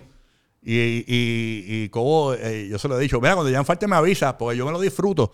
Pero me disfruto también no estar en la Comay hoy día, porque puedo viajar. O sea, puedo moverme, puedo hacer otras cosas, Más ¿no? que las viejitas de Costco son las únicas que. Sí, pero a veces voy y me cubro. A veces, a veces como me llama, mira, puedes venir hoy. El, el papá de- Jan se puso malito y yo fui y cubrí. Y he ido como dos, dos veces. Este, eh, pero realmente eh, fue mi mejor experiencia. Gracias por compartir eso con nosotros. Vamos ahora a la sección de la O, donde tienes que coger rápido entre esto y lo otro. ¿Estás ready? Yes. Más importante de una pareja, inteligente o graciosa. Graciosa. Dinero o tiempo libre. Tiempo libre. Ahorrar o invertir. Eh, es que para mí el dinero no es importante, realmente nunca lo ha sido. Yo siempre he dicho que el dinero es papel, pero realmente. Ahorrar o invertir. Invertir, invertir. Pizza o pasta.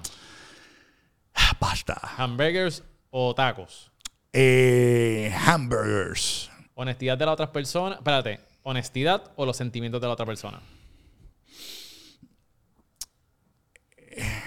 Diablo, pero es que son dos cosas bien importantes las dos. Tienes que escoger una. Esas son las reglas. Lo- la honestidad o los sentimientos de la otra persona.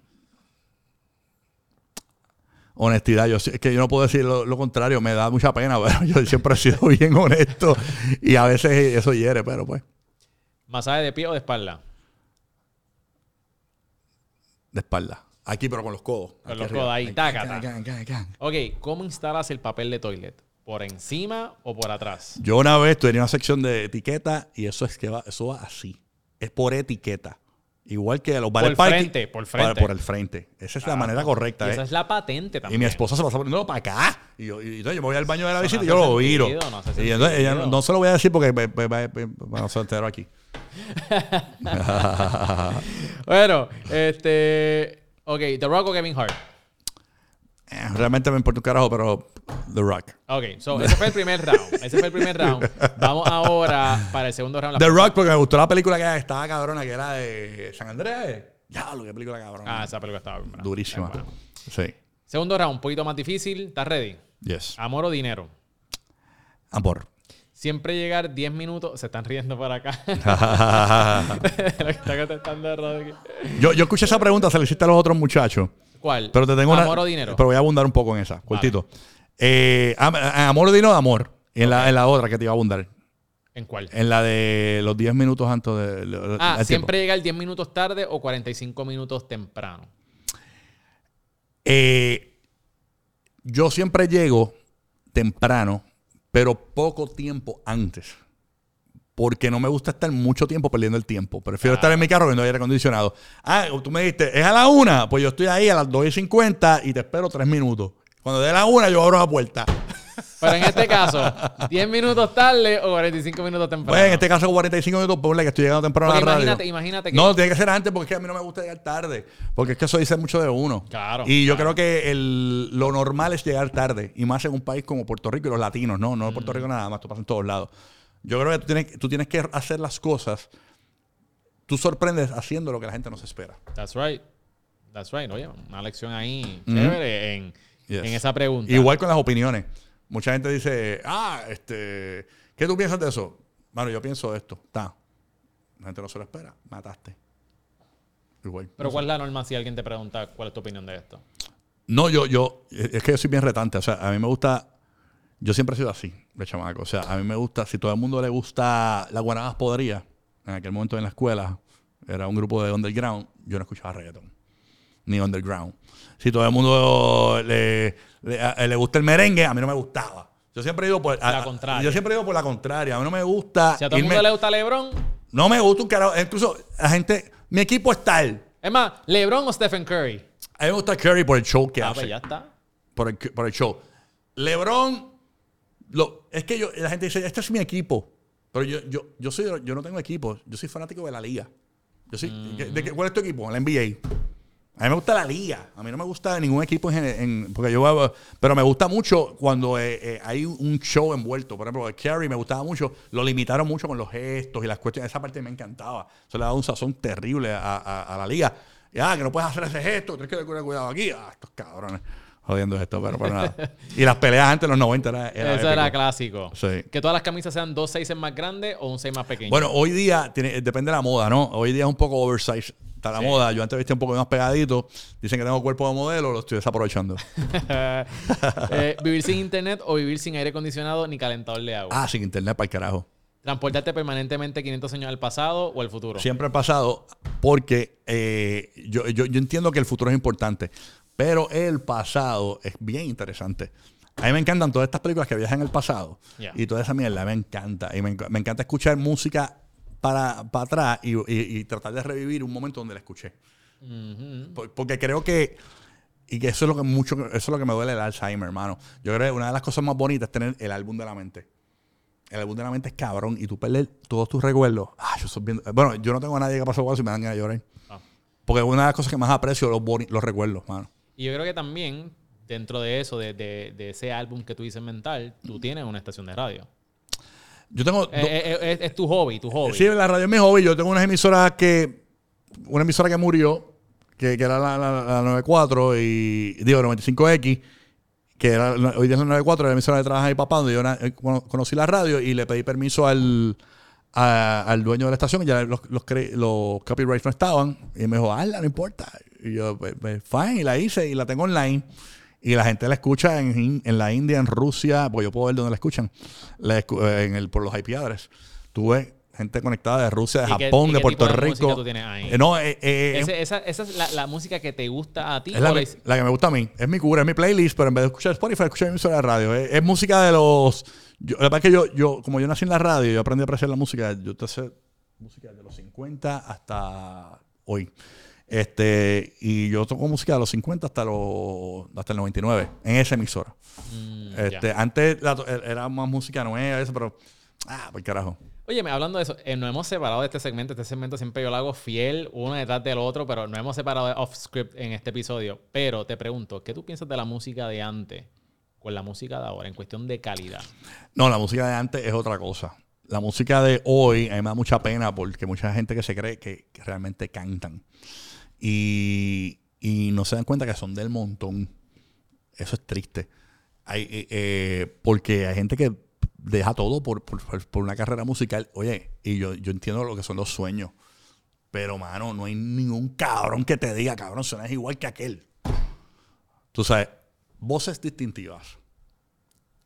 Bad Shakira- Bunny. Shakira. Shakira, Elvis Crespo, este, Eros Ramazzotti, este, Michael Jackson. Si tú tienes una voz distintiva, ya tienes el 50% gano. Porque muchas veces es bien difícil escuchar a un cantante y saber quién carajo es ese cabrón. Si canta igual que el otro. ¿Entiendes? Entonces, cuando, eh, eh, cuando un Teo Calderón, Daddy Yankee, o sea, tú, tú lo escuchas y tú sabes que eh, eh, Nicky, tú lo escuchas y sabes que Son ellos. Wisin y Yandel, tú sabes quiénes son. Pero si tú estás haciendo música y suenas igual que otro, tiene que haber algún pana tuyo, mano, que te diga, brother, estás igual que aquel. Si estás igual que alguien o te pareces a alguien, mano, este, hazte, hazte una panadería, brother, hazte otra cosa, porque la realidad es que es, que es demasiado, es una, in- es una infección de, me da pena. Porque es Sí, que, es que todo el mundo está buscando los To- plays, los downloads. yo tengo un segmento en la radio que no lo hago hace tiempo, se llama Todo el mundo quiere cantar. Entonces, la gente llama y dice, mira, mi canción está en YouTube, ponla. Y lo criticamos. Ah, diablo, sí, está, oh, está bueno. Lo criticamos. Tú sabes, vacilamos. Eh, se llama, todo el mundo quiere cantar. Ah, ¿dónde está tu canción? Ah, está en Spotify. Vamos a buscarla en Spotify. La ponemos en el aire. Uh, escúchala, escúchala, dame un minutito. Uh, coño, suena bien. Diablo, clave de mierda. Entonces, Y le dan la vacilamos con eso. Y le dan honestidad Le también. damos honestidad, claro, porque hay veces que quizás nuestra opinión influye y le cambiamos la vida a una persona, mano. Claro. ¿Entiendes? Y, y ahí, me- ahí, ahí es que te digo lo de la honestidad que que estábamos hablando. O sea, hay que ser honesto con las personas. Hay veces que si te piden opiniones, no hagas sentir, por hacer sentir bien a la persona, no evites decirle la verdad. Yep. Dile la verdad aunque duela, mano. Definitivo, definitivo. Tú sabes. Mira, y por último, eh, ¿prefieres envejecer del cuello hacia arriba o del cuello hacia abajo? Mano, yo te digo una cosa. Yo escuché esa pregunta de Celeste a otro muchacho. Me- la analicé. No es una sorpresa para mí la pregunta. La analicé y voy a contestar al contrario de lo que dijo Pedro, de lo que dijo Alex DJ, lo contrario de JD. Ya tengo mi estrategia para eso. Ok, cuéntame, cuéntame.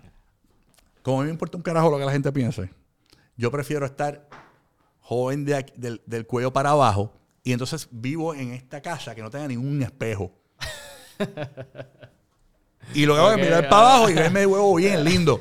O sea, eso es lo que yo... eh, eh, eh, porque como a mí no me importa, entonces, en Halloween Exacto. me pongo una careta y salgo en nu por ahí. y digo, "Eh, ese chamaquito.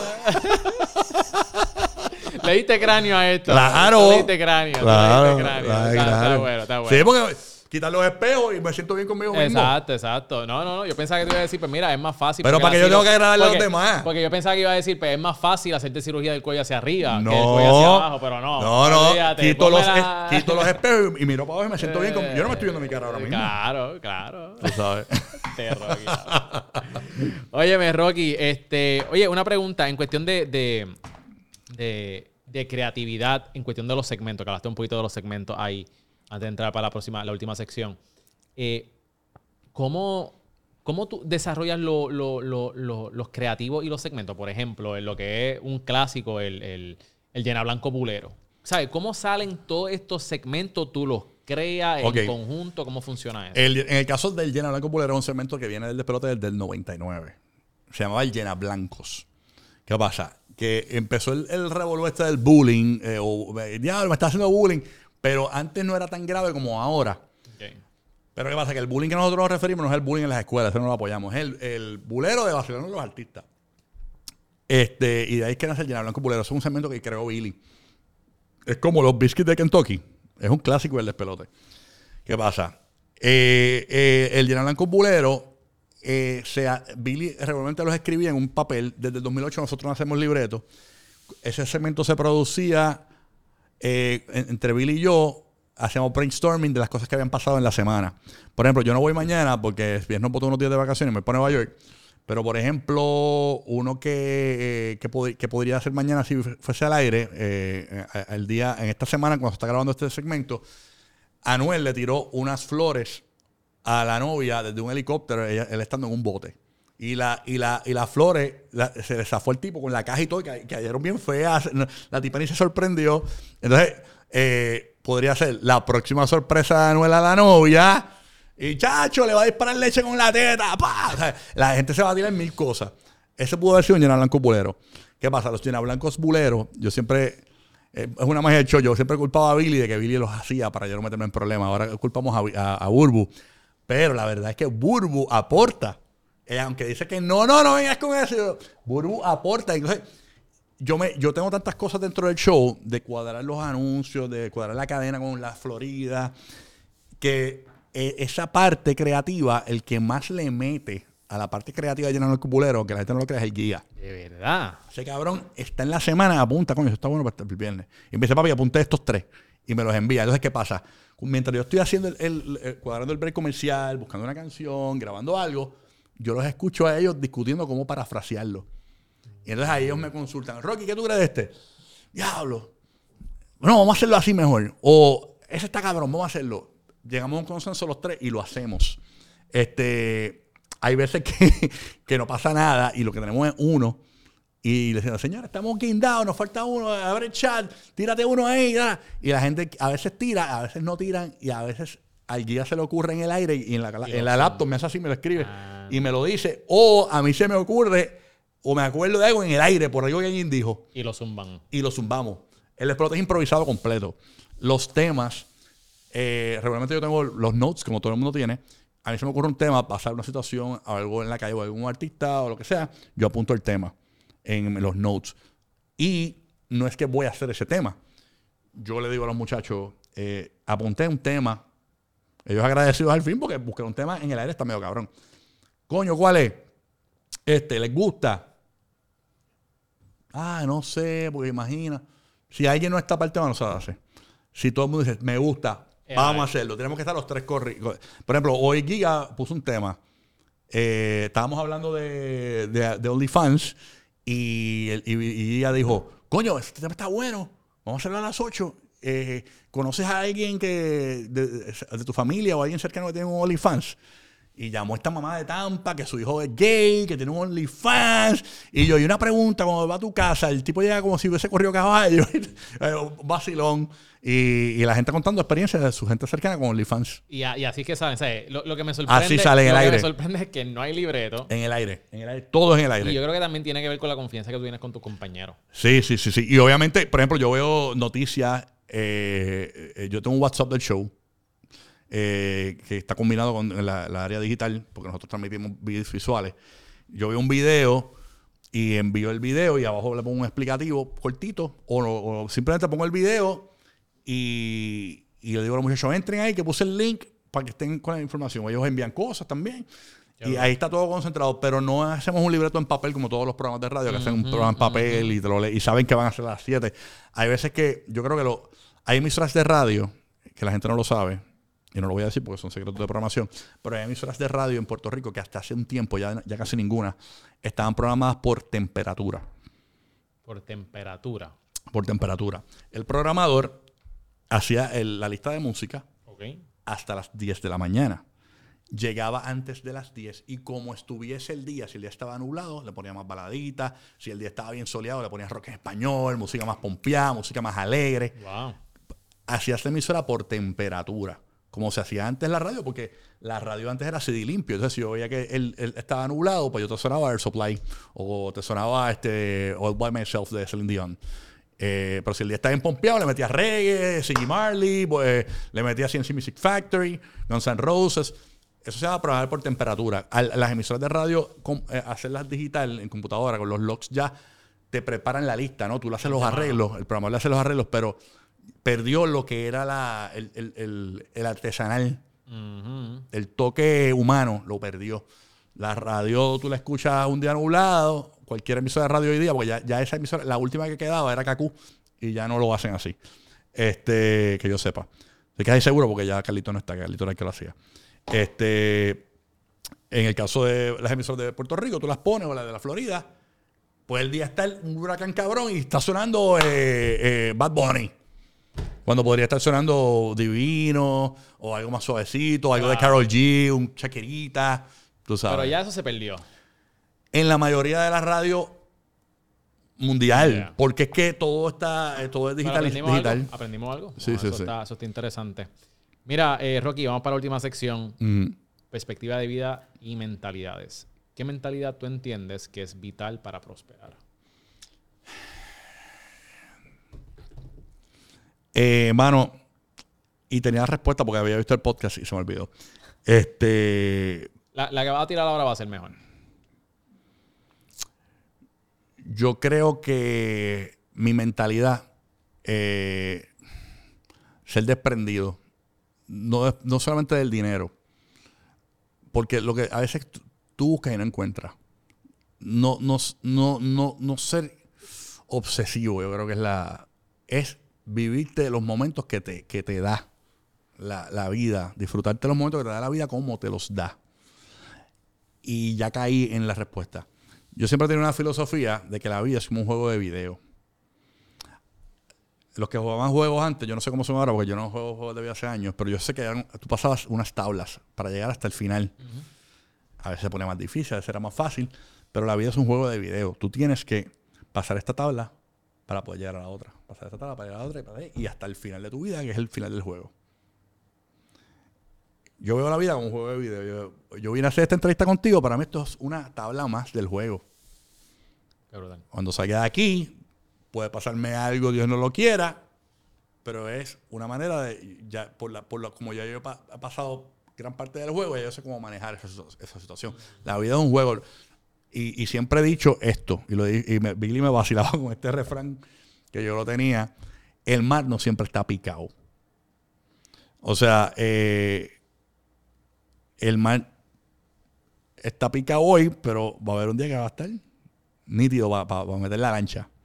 El mar no siempre está picado. Quizás en tu vida estás viviendo un mar picado ahora, pero va a venir momentos chéveres, Qué brutal. tú sabes. Óyeme, que me gustó mucho tu contestación de que tu vida es como un videojuego.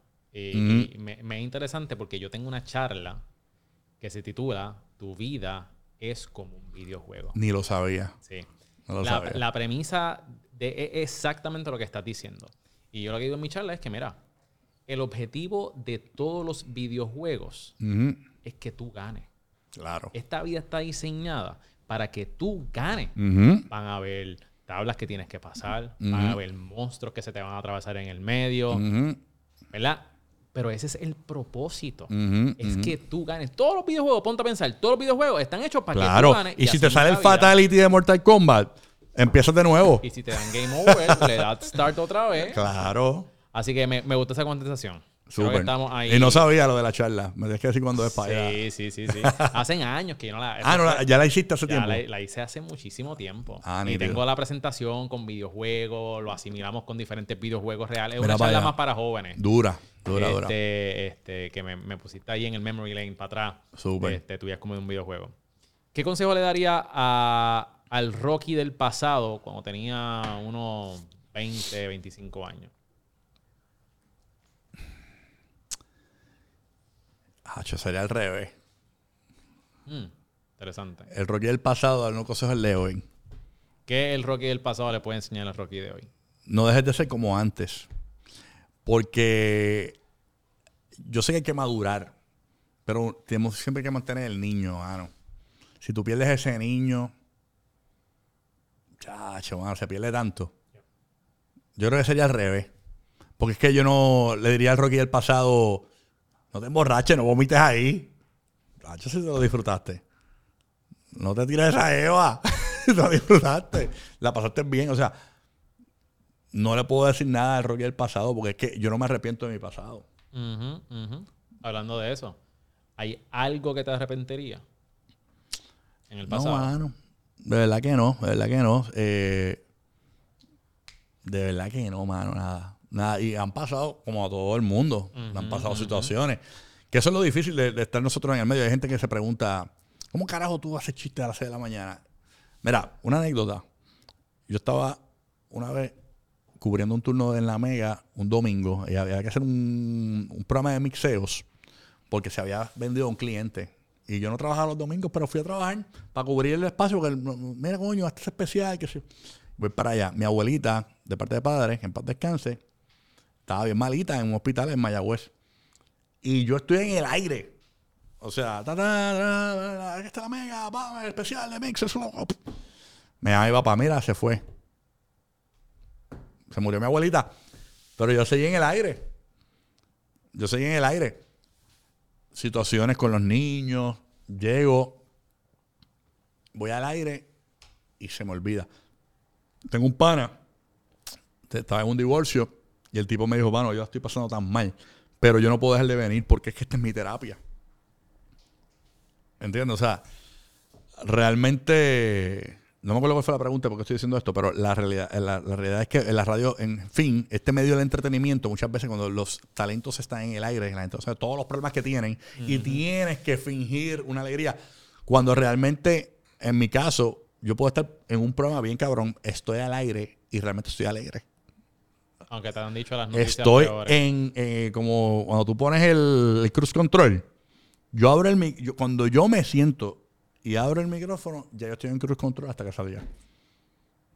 A mí se me olvidó todo. Solamente estoy pensando en cómo la gente la va a pasar bien, cómo puedo hacer esto para ganar más ratings. o sea, estoy en el negocio.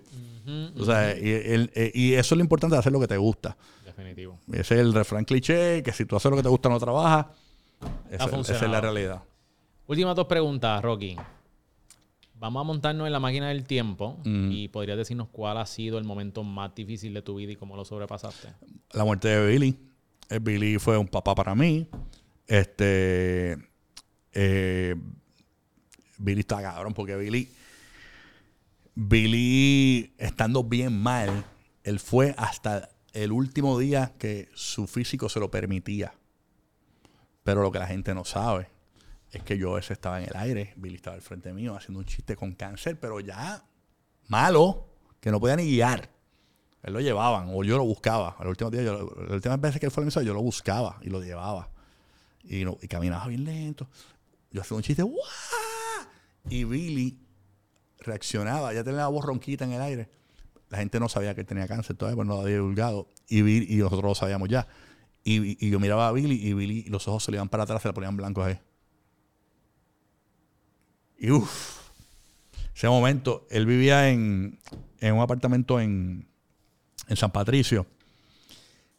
Y yo fui a dejarlo ahí a, a- la casa. Y ese día le abro la puerta, porque eh, yo tenía una guagua y él no se podía bajar. Le abro la puerta, lo ayudo a bajar. Me meto en el carro y lo veo caminando por el- era como un pasillo así. Y mano, lo que me vino a la mente es, diablo, ese es él caminando para el cielo, porque es como era un pasillo así bien largo así. Mano, y yo paso por la avenida San Patricio y siempre me giro. Y lo veo caminando. O sea, no, no, no borré la imagen. Es como si tú dejas una cámara puesta, fija en, el estacionamiento de aquí de, la- y la dejas pegada ahí años, se va a quemar la imagen. Y, se- y aunque el carro que estaba allá al frente, que estacionaba todos los días no esté, el carro va a seguir ahí. Así. Wow. Se quemó. Yo paso por ahí y lo veo caminando. Lo bueno es que, que, que Billy se ha acabado contigo con todo lo que, te todo lo que tú has aprendido de él. No, ya, Billy vive dentro de mí. Incluso eh, eh, a, mí me. a mí- a- esto es una locura. A mí, me ha- a mí me han llamado a reuniones importantes como si yo fuese Billy. Y me dice: Mira, Rocky, mira, esto me pasó una vez. La gente no lo sabe.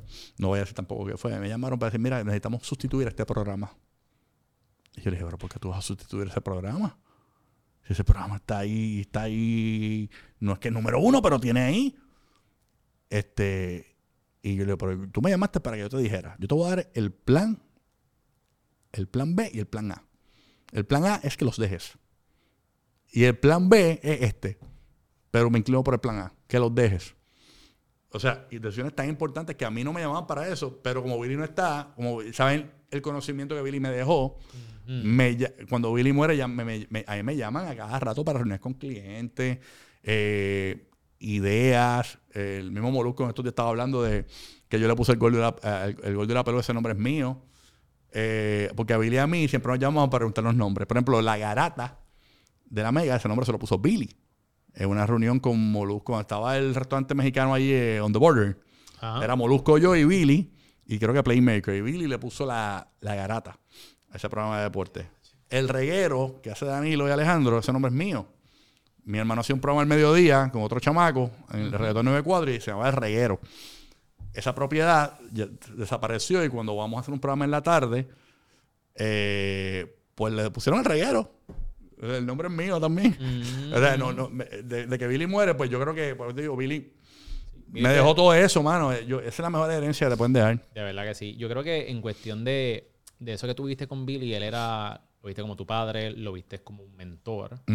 Y- y tú llegaste a un nivel de maestría con tu mentor que ahora las personas pueden ver lo que él dejó en ti y por eso es que te están llamando. Gracias a Dios, ¿no? Y, y- yo trato, a veces a mí las fuerzas no me dan para hacer muchos proyectos.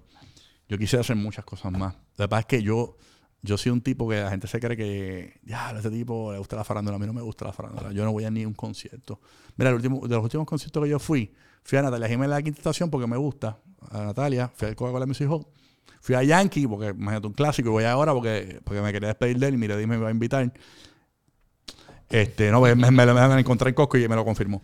Este, este, pero los conciertos que a mí me gustan son bien locos. O sea, yo fui a Elton John, yo fui solo. En el Coliseo de Puerto Rico me senté con todos los viejos y yo iba. Pero yo no voy a ningún evento.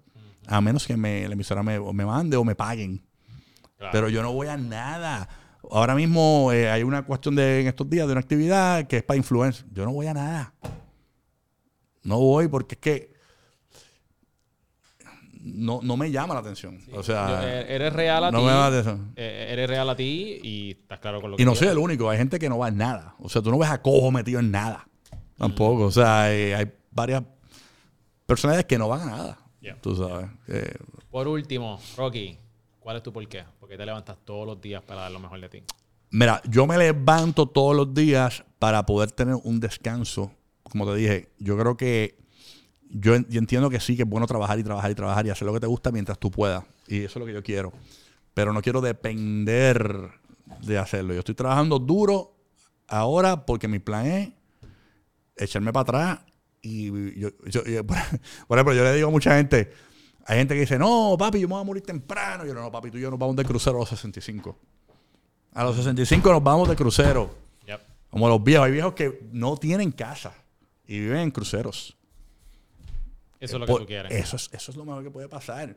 Y yo digo, hay veces que hay gente dice, no, yo tengo que trabajar por mis hijos. Fine, trabaja por tus hijos. Yo conozco gente que dice, ya mis hijos tienen su vida hecha. Está bien, fine, qué bueno. Mi vida, no me nadie me la hizo. Que la hagan ellos también. O sea, el phone es dejarle algo para que ellos puedan hacer la de ellos. Claro. Si yo, si yo puedo ayudarlo con mi papá me ayudaron, mi papá me compró un apartamento y yo lo seguí pagando. Yo, si yo les puedo apoyar, los apoyo, papá. Pero de que yo voy a hacer la vida completa, no. La vida es, tienes que vivir el juego, Yep. las tablas. Y, te- y se ve a alguien bien famoso. Pacho, mis hijos ya tienen la vida hecha. Y el nene escuchando cacoteo. Tú sabes, este, el otro nene eh, eh, eh, jodiendo por ahí. Sí, que, que después le dan un cantazo, después que le dan un cantazo en la vida y no saben cómo reaccionar, no saben cómo levantarse y eso es lo más triste. That's right. Entonces, eh, eh, yo sí, porque yo soy un papá, yo, yo, yo aprendí mucho con mi esposa, mi esposa, eh, en cuanto a, a crianza de los niños, porque la realidad es que yo, como todos los padres, antes los padres te daban correr bicicleta, yo no, yo no, eso de que correr bicicleta y salir de la urbanización, eso hoy, hoy día los niños no lo hacen. O sea, yo soy el típico padre moderno, pero ya poco a poco voy, voy a decir, a- a- el nene mío, saca la ropa, dóblala. Eh, y yo te recogí el cuarto la semana pasada. Ahora tú lo vas a recoger completo, busca mi ropa y me la dobla. Eh, poco a poco le voy dando más tareas Claro. este, para que aprendan a, a hacer lo de ellos, ¿no? Tú sabes. Aunque erro, porque hay veces que la No, verdad es que, mano, de verdad, y, y es un sentimiento que muchos padres sienten, aún teniendo más que el tiempo que yo tengo, pues yo he sacado, yo tengo, yo tengo mi trabajo para tener el tiempo de estar con ellos. Pero realmente no es el tiempo que, que yo quisiera, yo quisiera poder buscarlo a la escuela y vamos a, tal lugar. pero, mano, terminamos en la casa, uno- el nene para el cuarto, pero, pero lo digo porque hay gente, hay padres que se sienten mal, malos padres por eso. Pero realmente estoy pendiente de las cosas de mi nene, le falta algo, me dan por una reunión, yo voy, le busco lo que sea, le tengo esto ready, le falta algo, se lo busco. Bueno, le, Eh, le dijiste a Cobo que no por buscar a los nenes. Claro. Pero hay veces que la gente se siente dando todo, Claro. se sienten malos padres, pero realmente no, hay, hay- hay unos límites para todo. Definitivo. Óyeme, Rocky. Mm. Qué, qué bueno tenerte aquí en el podcast. Me lo disfruté en cantidad. Gracias por ser sincero con nosotros, dejarnos saber todo lo que estás haciendo. Este, algo que, ¿tú sabes qué? Algo que le quieras decir a la cámara, un último mensaje a las yo, personas. yo te digo que yo, yo vine aquí contigo porque yo, yo no doy, como te dije, yo no doy entrevistas a nadie, porque en verdad siempre termino hablando de la misma mierda. Y yo sentía como que por- después de ver las entrevistas que tú has hecho, este, con Pedro, eh, con, con, con Alex, con, DJ con JD, que vi la de JD también, este, dije, coño, yo, yo puedo hablar cosas diferentes con este tipo. Y he dicho cosas que nunca he dicho aquí. Este, y agradecido, ¿no? Y, me, y por la oportunidad, porque yo sé que ahora todo lo que está en las redes se queda, ¿no? Y esto se va a quedar por ahí para abajo, así que Pues qué bueno. Pues gracias, brother. De verdad, gracias por aceptar. brother. Este, por último, ya esto está pago. Dile a la gente ahí dónde te pueden conseguir, cómo se Mano, eh, contigo. Si todavía no te siguen, ¿verdad? No, no, eh, me pueden seguir obviamente en mi cuenta de Instagram, eh, Rocky de Kid. Es bien raro que los DMs, pero me escriben y quizás este contesto el año que viene. Y este, entonces en la radio siempre voy a estar ahí, ¿no? Este, vacilando. eh, estamos ahí todas las Algo que no te pregunté, para cerrar. ¿Por qué? ¿De dónde viene Rocky the Kid? Mi papá comenzó en la radio en el 77. Por ahí, sí, 77. Exacto, después de yo nacer, 77, 78. Yo me llamo Roque José. Ese es mi nombre de pila, Roque José Galard Ortiz. Mi papá es Roque Galard López. Cuando él empieza en la radio, en vez de ponerse, eh, yo soy el, el, qué sé yo, el, el trangalanga, pues se puso Roque José, usó mi nombre. Entonces, cuando yo empiezo en la radio, eh, el Junior era como bien cliché era muy ochentoso. Yo podía ser este, Rocky Junior. A mi papá le decían Rocky en su casa. A mí me decían Roquito. Entonces, eh, tú me robaste mi nombre, pero yo te voy a robar el Rocky. Entonces, yo me quedé como Rocky, pero para no ser Rocky Junior, me puse Rocky de. Entonces, la gente se cree que es porque yo me creo un niño. Y era para no ser Junior. Una mierda de nombre, pero no importa, ya, ya, te- ya está ahí.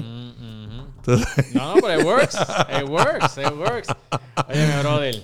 Dale, gracias Miguel. una vez más. A ti, brother. Mi gente, espero que les haya gustado este episodio. Asegúrate de darle like, comenta en este video, en este episodio, donde quiera que lo estés viendo. Y asegúrate que si no estás viendo en YouTube, de suscribirte a este podcast. Esa es la mejor, esa es la mejor manera que nos puede ayudar. Si estás en Apple Podcast o Spotify, asegúrate de darnos cinco estrellas y una reseña. Eso va por un largo camino. Así que muchísimas gracias. Para más información, puedes conectarte con todas las entrevistas que hemos hecho también en Cereal Empresarial.